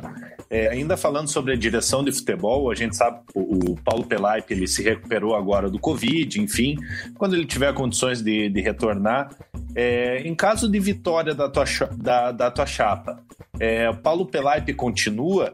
É, em relação ao Rodrigo Santana, continua? Qual a sua avaliação no momento do trabalho do Rodrigo Santana? Até o momento são cinco jogos, três derrotas e dois empates. Bom, primeiro dizer que, que desses cinco jogos teve todo um período lá que o Rodrigo Santana também testou positivo para o coronavírus, teve que ficar afastado das atividades por 10 dias, então isso é um pouco mais complexo do que parece. O Rodrigo Santana efetivamente ficou 10 dias em casa, não é, comandou os trabalhos é, ali no CT, é, ficou de fora lá do jogo contra o Bahia também. Né? Então, isso também criou uma dificuldade para um trabalho é, é, que eu sou é, forçado a, a, reconhecer o óbvio, é um trabalho que está no começo ainda. É um trabalho cujo horizonte dele hoje é de curto prazo, então você tem que dar um mínimo de tempo para um trabalho de um técnico mostrar resultado efetivo dentro do campo, enfim, evoluir o time. Claro que nós precisamos disso no curto prazo, confiamos que vai acontecer no curto prazo, para já é, no jogo contra o esporte. Não custa lembrar, mais uma vez, não é desculpa, porque eu não sou disso, mas não custa lembrar é, que só nesses jogos nós perdemos quatro pontos por causa é, de mau uso do VAR, né, para dizer o mínimo, três pontos contra o Bahia, um ponto contra o Corinthians. Na minha leitura de, de avaliação de futebol e de dirigente, o time jogou bem contra o Inter, jogou bem contra o Bahia e é, teve a vitória, digamos assim, garfada pelo VAR. Efetivamente não foi bem nos três jogos seguintes. Contra o Flamengo, infelizmente, uma, uma realidade de clube muito diferente da nossa.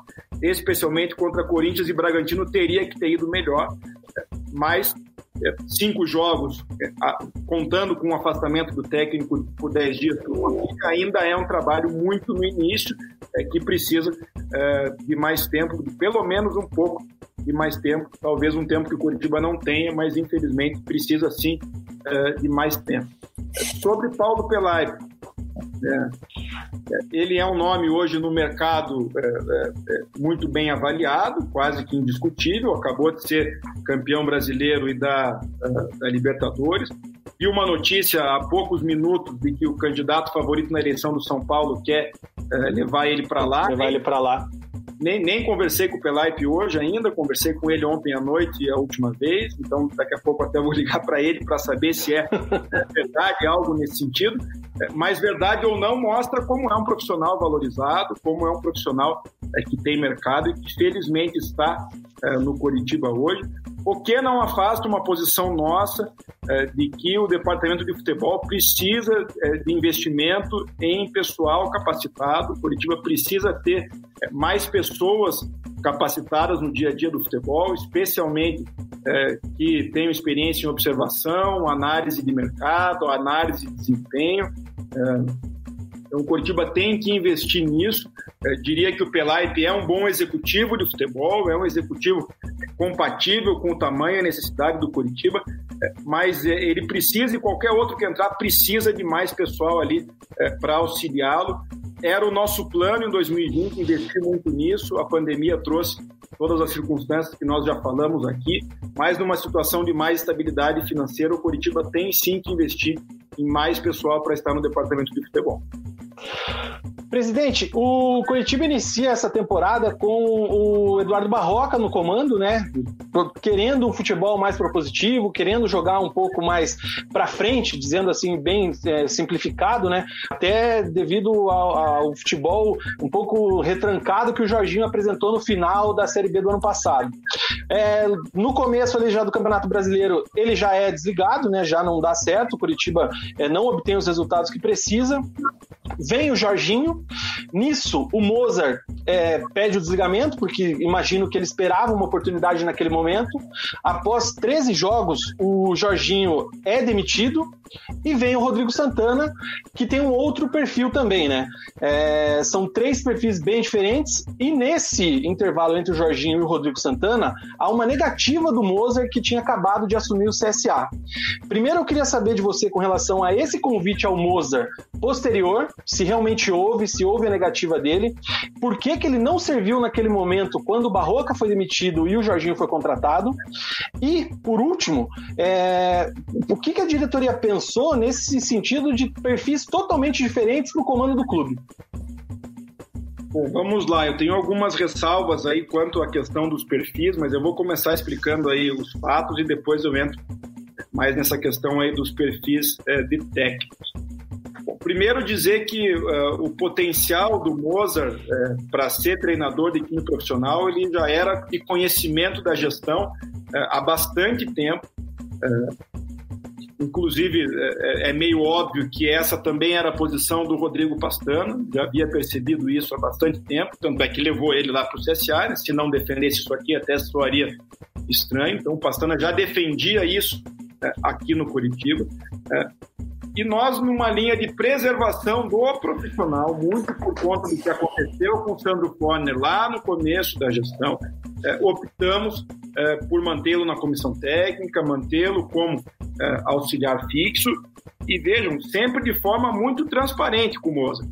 Eu tive essa conversa com ele várias vezes. Olha, Mozart, nós não queremos que você assuma nesse momento, porque esse é um momento de pressão por resultado muito grande com duas, três derrotas, pode ser o Moza, pode ser o Pachequinho, como já foi, pode ser o Alex, a torcida vai pedir a cabeça de qualquer um, como foi com o Rogério Senna no São Paulo, é, no Coritiba não seria diferente. Então, sempre uma, uma tônica de preservação muito grande é, da figura do Mozart, que é, não é só ídolo, não é só um bom profissional, mas é um técnico é, muito promissor.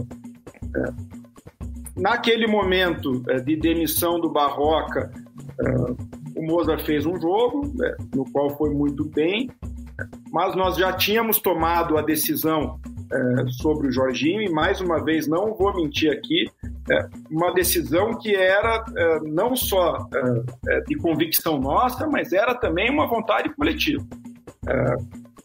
Todas as pesquisas de torcedores davam o Jorginho lá disparado em primeiro.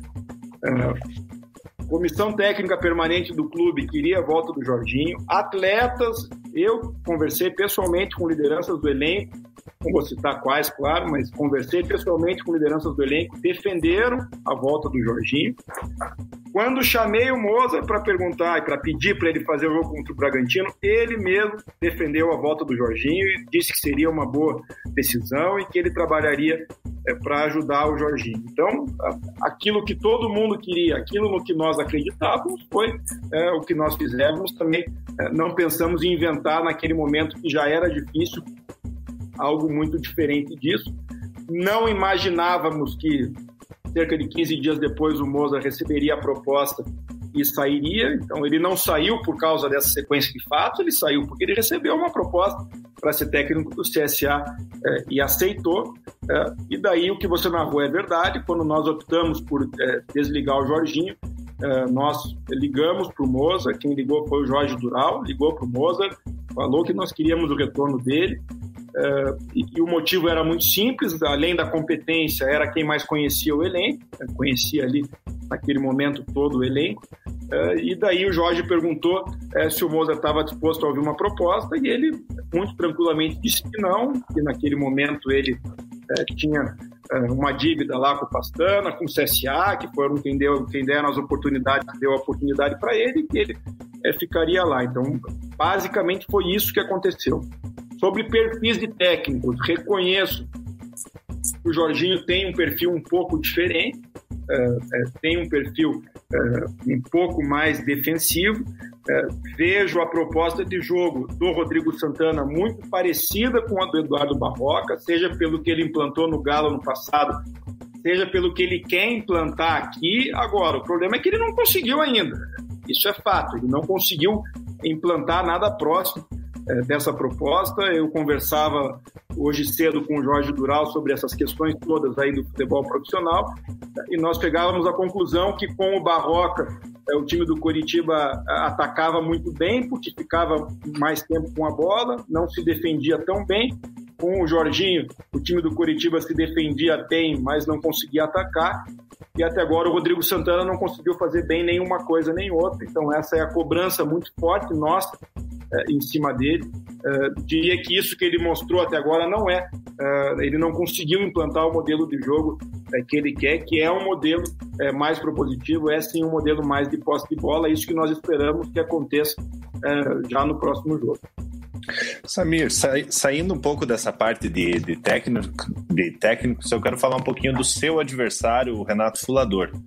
Fulador ele dá, dá declarações que a gestão dele vai ser completamente ao contrário da sua. Como que você avalia essas declarações do Fulador, sempre criticando a sua gestão?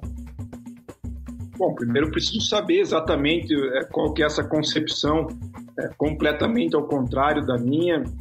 Não vou mentir para vocês aqui, não fico o tempo inteiro assistindo as entrevistas, as falas dele, até porque eu não sou só candidato, sou presidente do clube também, então tenho uma agenda e uma série de compromissos e tarefas é, extremamente importantes. É, peço que até não vejam como arrogância, como soberba isso, mas o fato é que não dá tempo mesmo é, de ficar assistindo as entrevistas, as falas dele. Então, preciso primeiro saber é, exatamente o que, que é esse contrário. É, uma fala dele que eu sei que é a principal plataforma de campanha dele é dizer que administrar o Curitiba é mais fácil que uma padaria, então isso ficou bastante popular, bastante conhecido, e eu pessoalmente discordo radicalmente disso. É, nada contra os padeiros, é, nada contra esse ramo, que vejam, é até um certo preconceito, né? É, imaginar que alguém que fala com preconceito aí de um ramo da economia vai querer ser presidente aí de uma nação de torcedores com uma série de origens e de diferenças e de um clube de massa tão grande. Mas, enfim, tenho plena convicção de que é bastante difícil é, administrar um clube com todos os problemas que tem de endividamento, de dificuldade é, de receita, de competir contra times de investimento muito maior, o que para mim deixa muito claro que o Folador e o grupo dele simplesmente não tem diagnóstico nenhum, absolutamente nenhum do Coritiba e eu não precisei ver as entrevistas dele para chegar a essa conclusão. Nas nossas reuniões de formação de chapa, isso, na, desculpe, nas nossas reuniões sobre a união das chapas, isso sempre ficou muito claro. Numa das reuniões lá no escritório do Giovanni Dionedes, o Polador disse que a grande inovação que ele ia implantar eh, no dia a dia do futebol do Curitiba seria a filmagem dos treinos por drones. E daí eu disse para ele, Colador, isso já acontece há pelo menos cinco anos. Quando eu virei presidente, os treinos já eram filmados por drone. Hoje, os treinos do Sub-20 são filmados é, por drones. Ele fala lá em tecnologia. Hoje, é, o mesmo programa de observação que o Barcelona usa é o que o Curitiba usa e que todos os clubes usam. É exatamente o mesmo tipo de, é, de aparelhamento é, tecnológico. Então, é, esse tipo aí de, de, de fala mostra para mim que ele, o grupo dele, não tem diagnóstico nenhum é, do clube, é, o que decorre também no simples fato de que é, é, nunca ou muito pouco participaram de uma gestão. O Folador disse que ajudou o Bacelar lá por um tempo, mas isso é muito pouco. Ninguém ali tem uma experiência grande de conselho deliberativo. No conselho deliberativo, em pouco tempo participando ativamente, o conselheiro percebe é, como é, chega a ser até ingenuidade é, fazer esse tipo de afirmação, de que é mais fácil que uma padaria ou de que vai filmar treino com drone. Enfim, eu vejo um pouco dessa forma. Uh, entendo até a fala dele, porque as nossas concepções de gestão e concepções de futebol e o nosso conhecimento sobre o que é o Curitiba é muito diferente. Eu tenho um conhecimento pleno, ele não tem conhecimento nenhum. Presidente Samir, entre as metas aqui do teu plano de governo, plano de metas, a gente estava dando uma olhada, é, há uma parte que você coloca que um dos seus objetivos é recolocar o Coritiba entre os 10 maiores clubes do futebol brasileiro, tanto com relação à formação de atletas de alto rendimento, estrutura, público, é, entre outros pontos. E aí também você coloca questão de o Coritiba não ser rebaixado durante esses três anos, ir longe na Copa do Brasil, e participar de competições internacionais. É, eu queria saber, na tua visão, quais são hoje esses 10 clubes, então, qual é esse grupo de 10 que você deseja recolocar o Curitiba nos próximos três anos, e se dentro desses 10 clubes, na tua concepção, tem algum modelo de administração, algum modelo de gestão que você vai se inspirar, que você vai se espelhar para buscar recolocar o Curitiba é, nesse patamar novamente? Veja, Vina, é, toda essa análise uma análise é, forçosamente bastante profunda, ela, ela decorre de um fato objetivo muito simples que é não existe caso de resultado no futebol mundial e principalmente brasileiro sem projeto de longo prazo, sem projeto de continuidade. Não existe nenhum clube é, que chegou a conquistas, que chegou a títulos é, mudando a cada três anos completamente de pessoas, de ideias é, e de projetos. Então, esse é o primeiro ponto. É, tudo isso que você narrou, que é o nosso objetivo, só vai acontecer com continuidade, só vai acontecer é, com longo prazo. Hoje o Curitiba ele está num momento muito inicial ainda, que é, é o de reestruturação financeira. O dado do ato trabalhista ele é muito simbólico sobre isso. O primeiro clube importante brasileiro que, que começou e saudou seu ato trabalhista foi o Flamengo, 10 anos atrás. Você veja, o Flamengo começou a sua reestruturação pelo mesmo ponto 10 anos atrás, que mostra é, como o Coritiba está atrasado. É, então, o que nós é, é, propomos, essas informações aí que você é, coletou lá do nosso material, do nosso site, eles têm a ver com, elas têm a ver com uma continuação desse projeto, com o Curitiba cumprindo aquilo que eu digo que são hoje as quatro missões principais nos próximos três anos, é, quais sejam continuar pagando os salários em dia, cumprir o ato trabalhista nos próximos três anos, permanecer na Série A, buscando o calendário internacional, e cumprir a meta de 150 milhões de reais é, em vendas de atletas. Se fizer isso, eu garanto para você que daqui três anos, é, não é que o Coritiba vai estar obrigatoriamente entre os dez primeiros do Campeonato Brasileiro, mas eu garanto para você que daqui três anos o Coritiba vai ser um clube em condições é, de estar nesse tipo de posição. É, se num ano não conseguir, o outro vai conseguir, porque tem projeto, porque tem continuidade, porque tem longo prazo. Se num ano for mal na Copa do Brasil, no outro vai acabar indo bem, porque as bases para um bom desempenho é, vão estar lançadas. E daí sim, se daqui três anos o Curitiba não tiver mais dívida trabalhista, ele tiver lá na Série A em condição é, de estar entre os 10, buscando o calendário internacional, daqui a pouco se classificando para uma Copa Libertadores, o candidato daqui três anos vai ter que prometer que vai vender 300 milhões de reais, não os 150 que foram vendidos.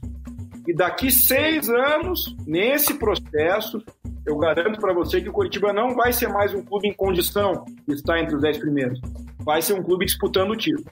Se não disputar num ano, porque as coisas não encaixaram, no outro ano vai disputar, ou no seguinte vai disputar.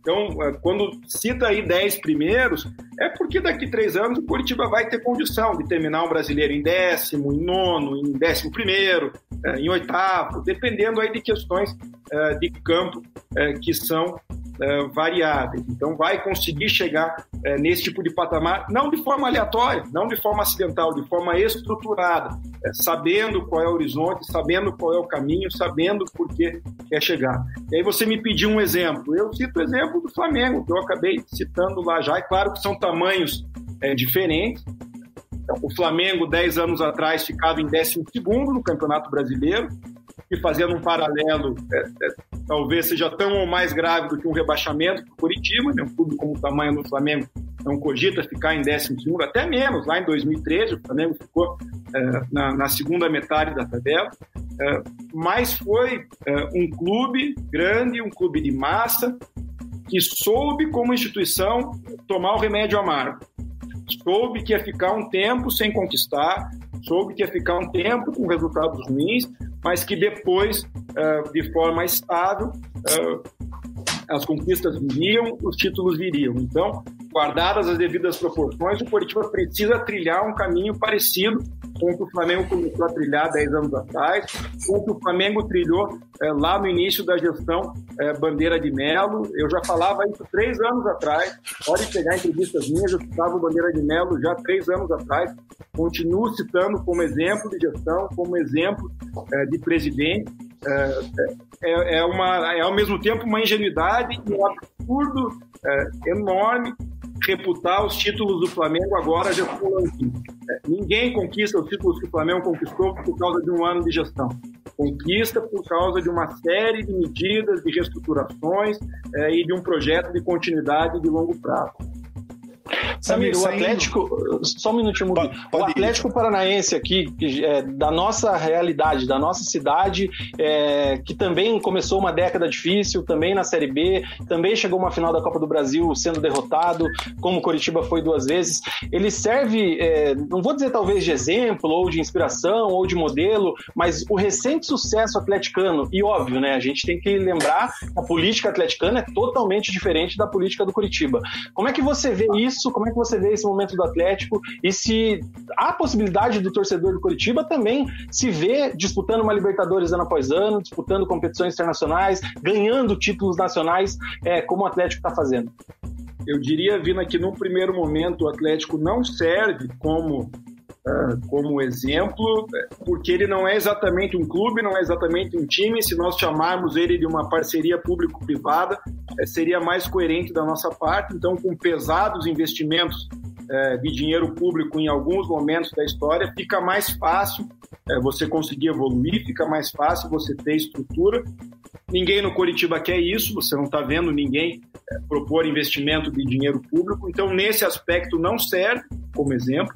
Agora, num outro ponto, serve sim, porque o Atlético tem o projeto de mais longo prazo do futebol brasileiro, tem um projeto lá de 25 anos. É, é, Vejam que eu não estou nem propondo 25 anos aqui, eu estou propondo 9 anos, estou propondo três gestões para chegar num patamar semelhante de disputar título, de disputar Libertadores de forma é, estruturada. É, o Atlético ter levado 25 anos, quem sabe só mostre como ele demorou bastante, como é, ele era um clube é, muito menor do que é, é, o Curitiba, com muito menos grandeza. Então, eu não estou nem falando em 25 anos aqui, estou falando em bem menos tempo. É, mas nesse ponto é, é, um exemplo, sim, é um exemplo do que, é, de acordo com as peculiaridades deles lá, que nós não queremos, porque a nossa tradição política e social é completamente diferente mas eles tiveram um projeto de continuidade, tiveram um plano de longo prazo e mesmo errando bastante, o resultado.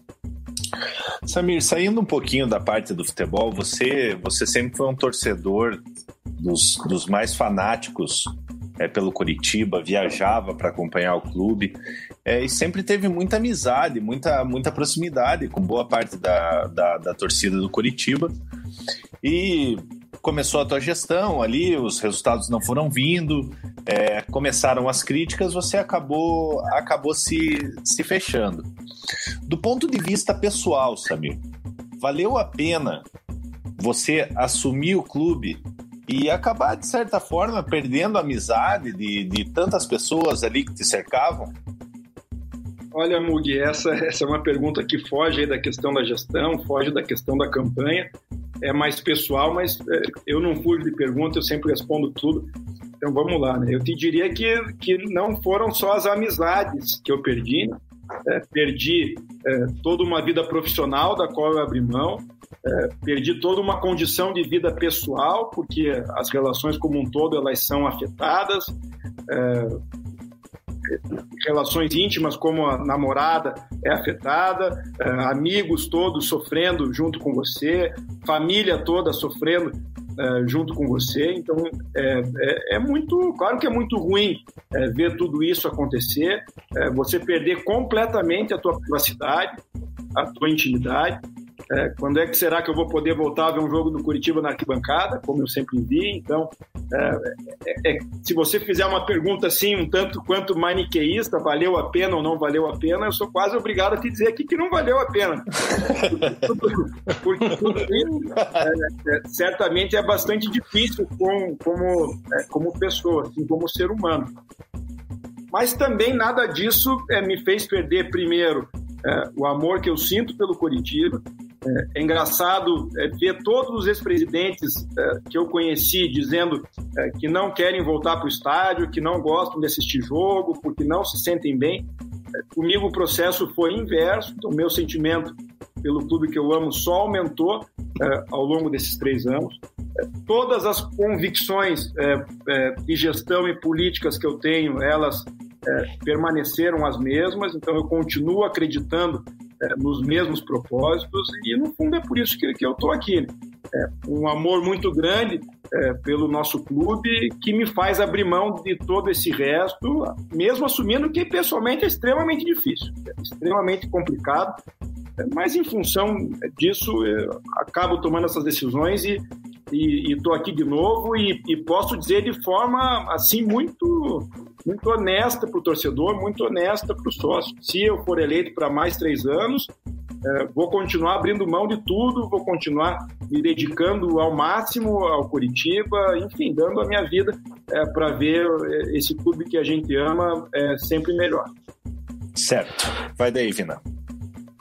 O Resenha de Boteco, essa live do Resenha, ela tem um oferecimento aqui da La Casa das Canecas, hein? Você que está acompanhando o programa, tá vendo eu tomando aqui uma aguinha, ó. Quem quiser canequinha do Resenha, La Casa das Canecas. A gente coloca aqui o número, os contatos da La Casa das Canecas no 41984178680, Instagram La Casa das Canecas.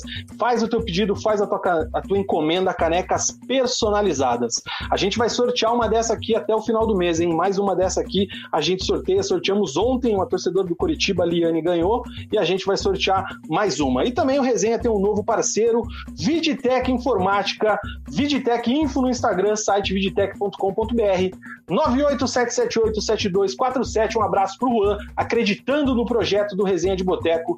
O, a Viditec Informática vai estar também sorteando aí é, equipamentos de informática. Você que tem interesse em adquirir um PC gamer ou aqueles computadores de alta performance e tudo mais, é na Viditec o lugar. A gente traz na sequência as ofertas. Deixe seu like, ative as notificações, faça aí tudo que tem que fazer aquele que consome o conteúdo do YouTube que o Resenha de Boteco é, está aqui entrevistando os candidatos à presidência do Curitiba. Volto a lembrar que a gente tem agenda a semana inteira. Hoje a gente está com o presidente Samir Namur, amanhã temos o Renato Folador a partir das 19 horas e na quinta-feira, dia 10, João Carlos Viale a partir das 18 horas. Então inscreva-se no canal, ative as notificações para não perder nada. E a gente sempre lembra que o preleção todo domingo às 21 horas repercutindo a rodada rodada o fim de semana. Certo, Mugi? Certo, Vina. A gente vai agora, presidente Samir, para o momento das perguntas dos resenhetes. Quem acompanha o Resenha de Boteco, presidente, a gente chama de resenhete. A gente pediu, desde que a gente fechou a agenda com, com você e com os demais candidatos, para que fossem enviadas perguntas. Eu estou vendo o chat aqui bombando, mas por motivo de que não iria conseguir acompanhar mesmo o chat, é, a gente pediu para que mandassem as perguntas antes, para que a gente pudesse se preparar aqui e para que também não tivesse aquelas piadinhas para mandar uma, um abraço para a oficina do Simas, para Paula, etc., né, que a gente já sabe como é que a galera faz, então a gente pediu as perguntas antes, selecionamos as melhores.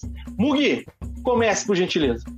Samir, pergunta da Amanda Sfer. A sua campanha passada foi pautada em saúde financeira. Qual o saldo da gestão? Com quantos milhões negativos recebeu, incluindo os salários atrasados de 2017? E, e com quantos milhões negativos essa gestão entregaria o clube hoje?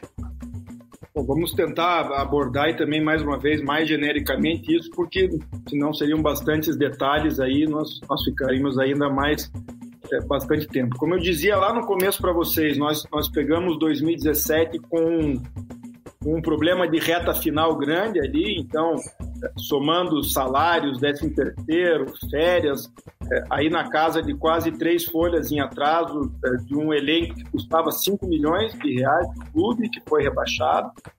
Se você somar com outras obrigações que nós herdamos, das mais variadas, como contratação do Galdesani que não foi paga, é, aquela dívida do Leandro Almeida com o Dinamo de Moscou, é, com o Dinamo da Ucrânia, que nós tivemos que pagar esse ano é, para o clube não ser punido. Então, esse número vai aumentar bastante. É, então, eu, eu, vou falar de fluxo de caixa para vocês, né? obrigações ali correntes é, que nós herdamos é, no, no, no, mês do final do mês de dezembro de 2017, especialmente salários e tributos, chegando aí na casa de 15 milhões é, de atraso. Então, é, números redondos aí foi isso que nós herdamos para começar é, 2018 sem nenhum dinheiro mais de 2017 para receber, né? só com dinheiro de 2018 para receber. Hoje eu fico muito feliz porque a realidade é bem diferente, sem esquecer que 2020 é um ano de pandemia, então, né, ninguém nunca enfrentou o que nós estamos enfrentando. É, um ano praticamente sem público no estádio, é, ter que negociar contratos de TV numa situação excepcional dessa. E mesmo assim, a CLT do mês de novembro, que venceu hoje, foi paga na sexta-feira.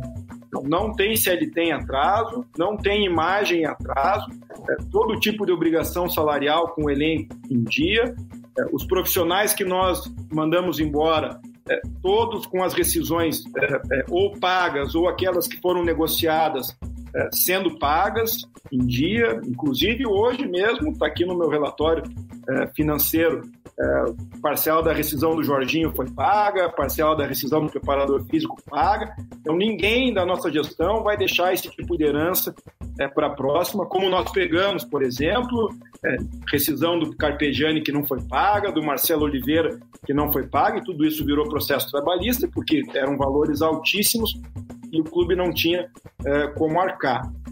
É.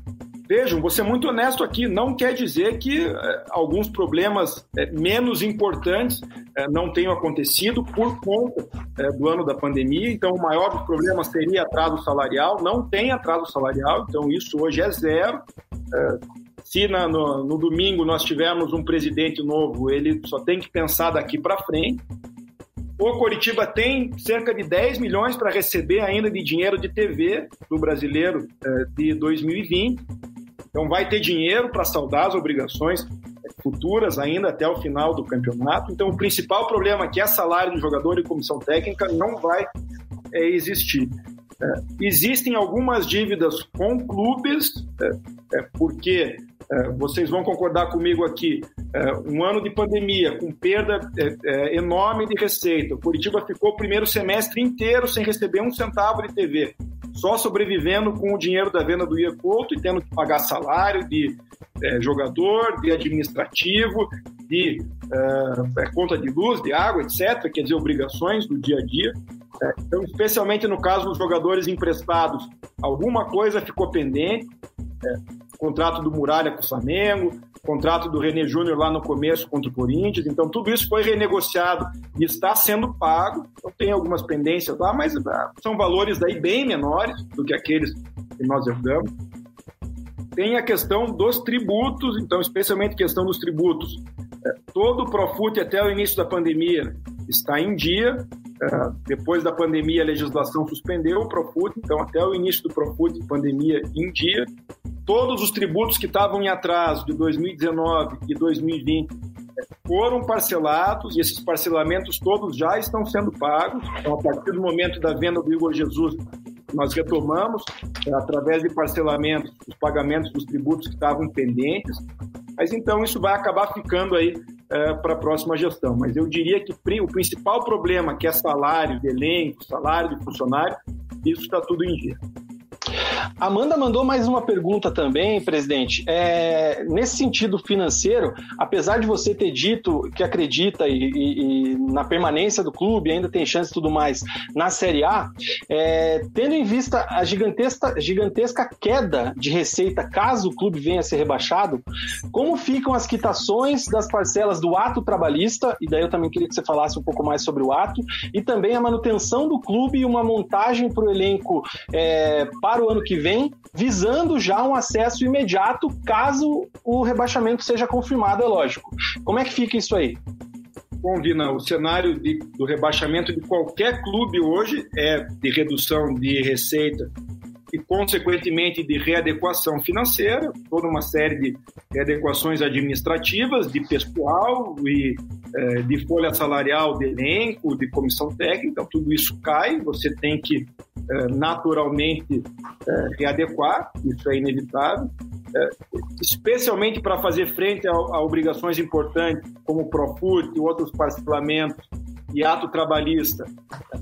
Vai ser um cenário bem difícil, eu, eu, eu tenho total é, consciência para admitir, especialmente o ato trabalhista, ele não começa num valor alto, então é, faço uma comparação, nós pagamos 28 milhões de dívida trabalhista é, ao longo da gestão, isso dá mais ou menos 700 mil reais por mês, em dois anos de Série B e um ano de pandemia. Hoje o ato trabalhista, com dois meses já de pagamento, ele começa em 300 mil reais por mês. Ele vai passar lá, no, lá por abril para 450, lá no final do ano que vem ele vai chegar nos 700, é, que é a média de pagamentos nossos ao longo dessa gestão. É uma obrigação que ainda numa Série B é possível é, que o Coritiba é, consiga arcar. É, agora, também é importante relacionar dívida e endividamento com receita. Você só consegue é, ter um contexto muito claro é, de como você vai fazer frente a o endividamento em, em função do potencial de receita que você tem.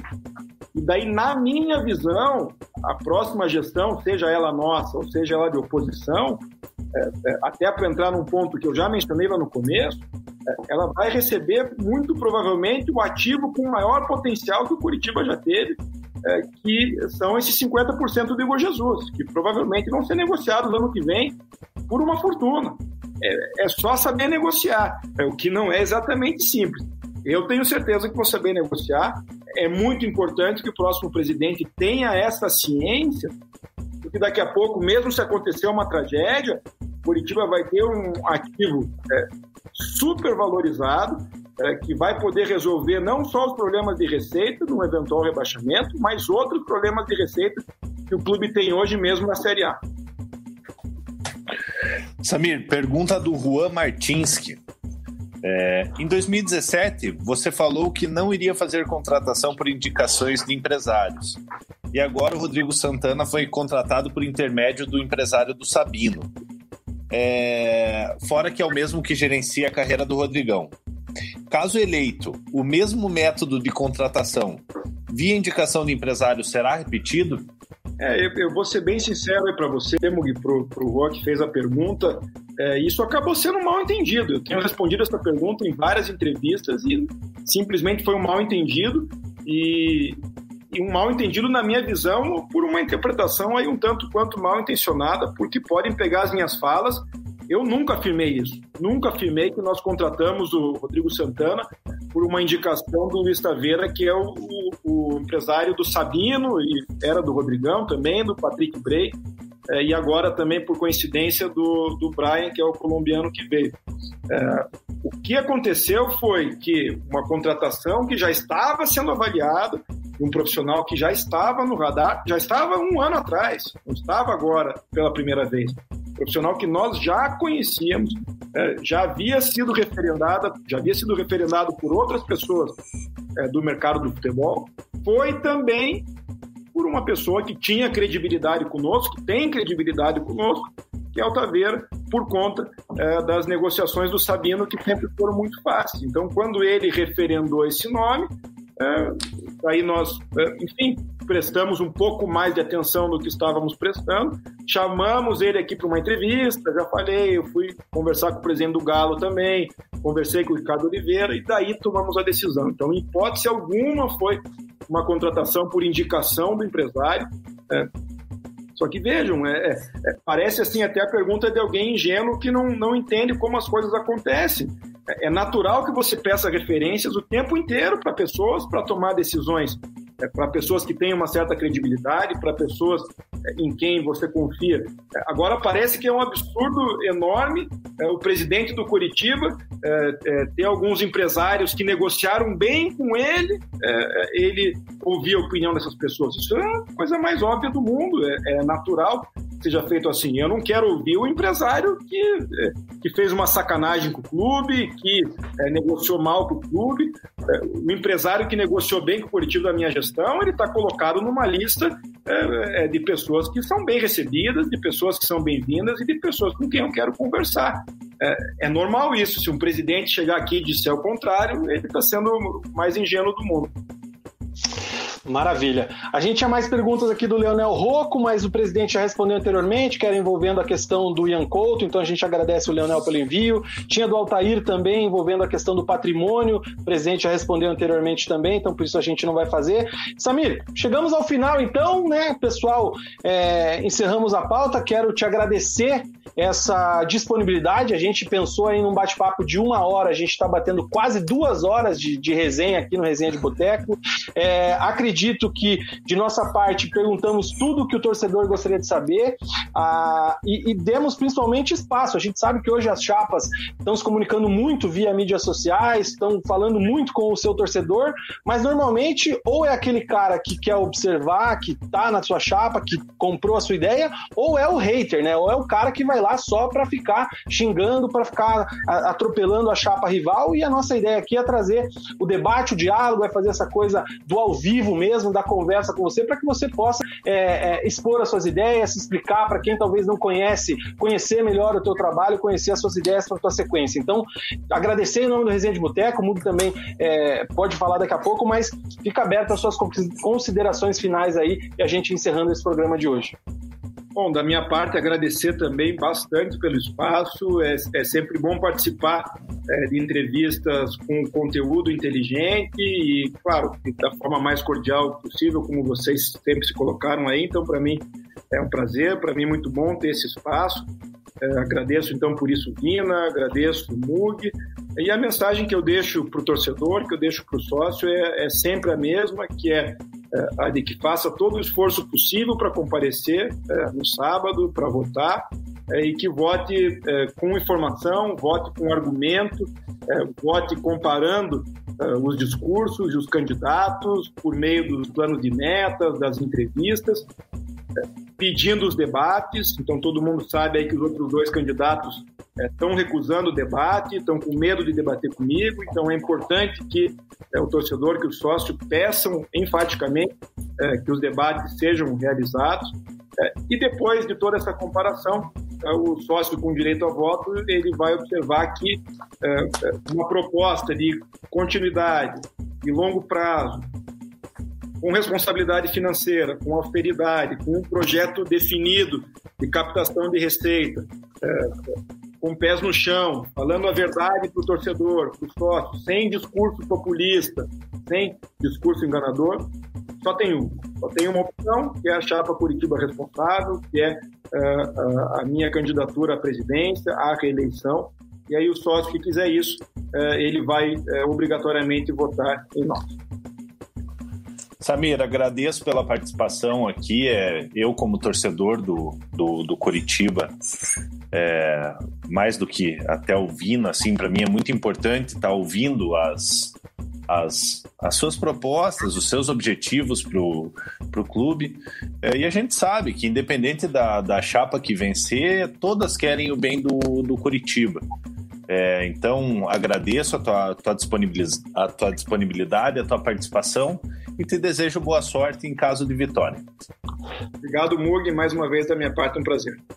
Mug, vai fazer aquela pergunta do Varandas, não? Samir, um dia te veremos no Varandas? Olha, se depender da minha vontade, com certeza. passei, passei boa parte é, da vida no Varandas, antes dos jogos, depois dos jogos. É, tem uma música que representa muito, é, muitos anos da minha vida como torcedor. É, hoje eu vim para o Couto bem mais cedo, beber com a torcida na Mauá, fiz muito isso não só no Varandas, depois no Salt, depois na caminhonete do Hassan também. Sempre foi um prazer muito grande para mim estar no meio do torcedor do Curitiba. Eu, eu, é, sempre foi o lugar que eu me senti mais feliz, tá na arquibancada, acompanhando coxa, tá sempre é, com a torcida. É, então, o dia que eu não for mais presidente, espero que seja daqui três anos, é, que eu consiga voltar o mais rápido possível para esse ambiente, porque sempre foi o ambiente que mais me realizou, é, que mais me fez é, é, feliz, e eu nunca vou esconder isso. Enfim, eu sou quem eu sou. As pessoas podem usar isso como crítica e, é, enfim, que usem como quiserem. Eu jamais vou esconder qual é a minha origem, que é essa origem do torcedor, é a origem da arquibancada. Valeu, Maravilha. Samir. Obrigado, Samir, pela participação. É isso aí, a gente chega ao final desse programa. A galera que está acompanhando, que está comentando bastante aqui na nossa live. É, lembro que a gente tem entrevista com o Folador amanhã, com o Viale na quinta-feira, e muita gente comentando com relação a um debate. Eu já falei no começo, vou falar mais uma vez. A gente chegou a convidar todas as chapas para um debate, a gente reservou a agenda dessa semana, a gente até propôs é, tanto as entrevistas individuais e o debate posterior para ter todo mundo a oportunidade de falar, mas uma das chapas, a chapa Curitiba Ideal, né, do Renato, do Renato Folador, ela declinou do convite desse debate. A chapa Curitiba responsável do presidente Samir Namor e a União Coxa do João Carlos Viale deram positivo para o debate, mas o Renato Folador, a chapa Curitiba Ideal, não, não, não aceitou o nosso convite, se recusou. Dessa forma, a gente fica apenas com as entrevistas individuais. A agenda ainda está aberta. Quarta-feira, sexta-feira, a nossa agenda está aberta, né, Mubi?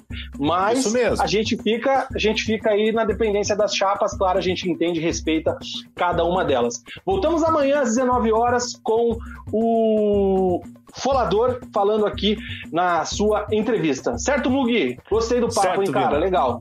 Porra, papo legal pra caramba. Espero que a gente tenha esclarecido algumas dúvidas dos, dos torcedores que nos acompanharam aqui. Felipe Hartmann, Chico Amaral, Guilherme Dias, Altair, Leonel, Emerson Lipinski, Everton Brito, enfim, uma porção de gente, Bernardo Germano, muita gente acompanhando a gente aqui. Até desculpa se esqueci algum nome, com certeza esqueci.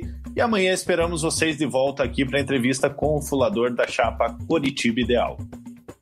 Resenha de Boteco fica por aqui. Não esqueça de inscrever-se no canal, ativar as notificações, deixe seu like. A gente está sempre ao vivo falando do nosso futebol paranaense. Voltamos amanhã às 19 horas. Aquele abraço. Tchau!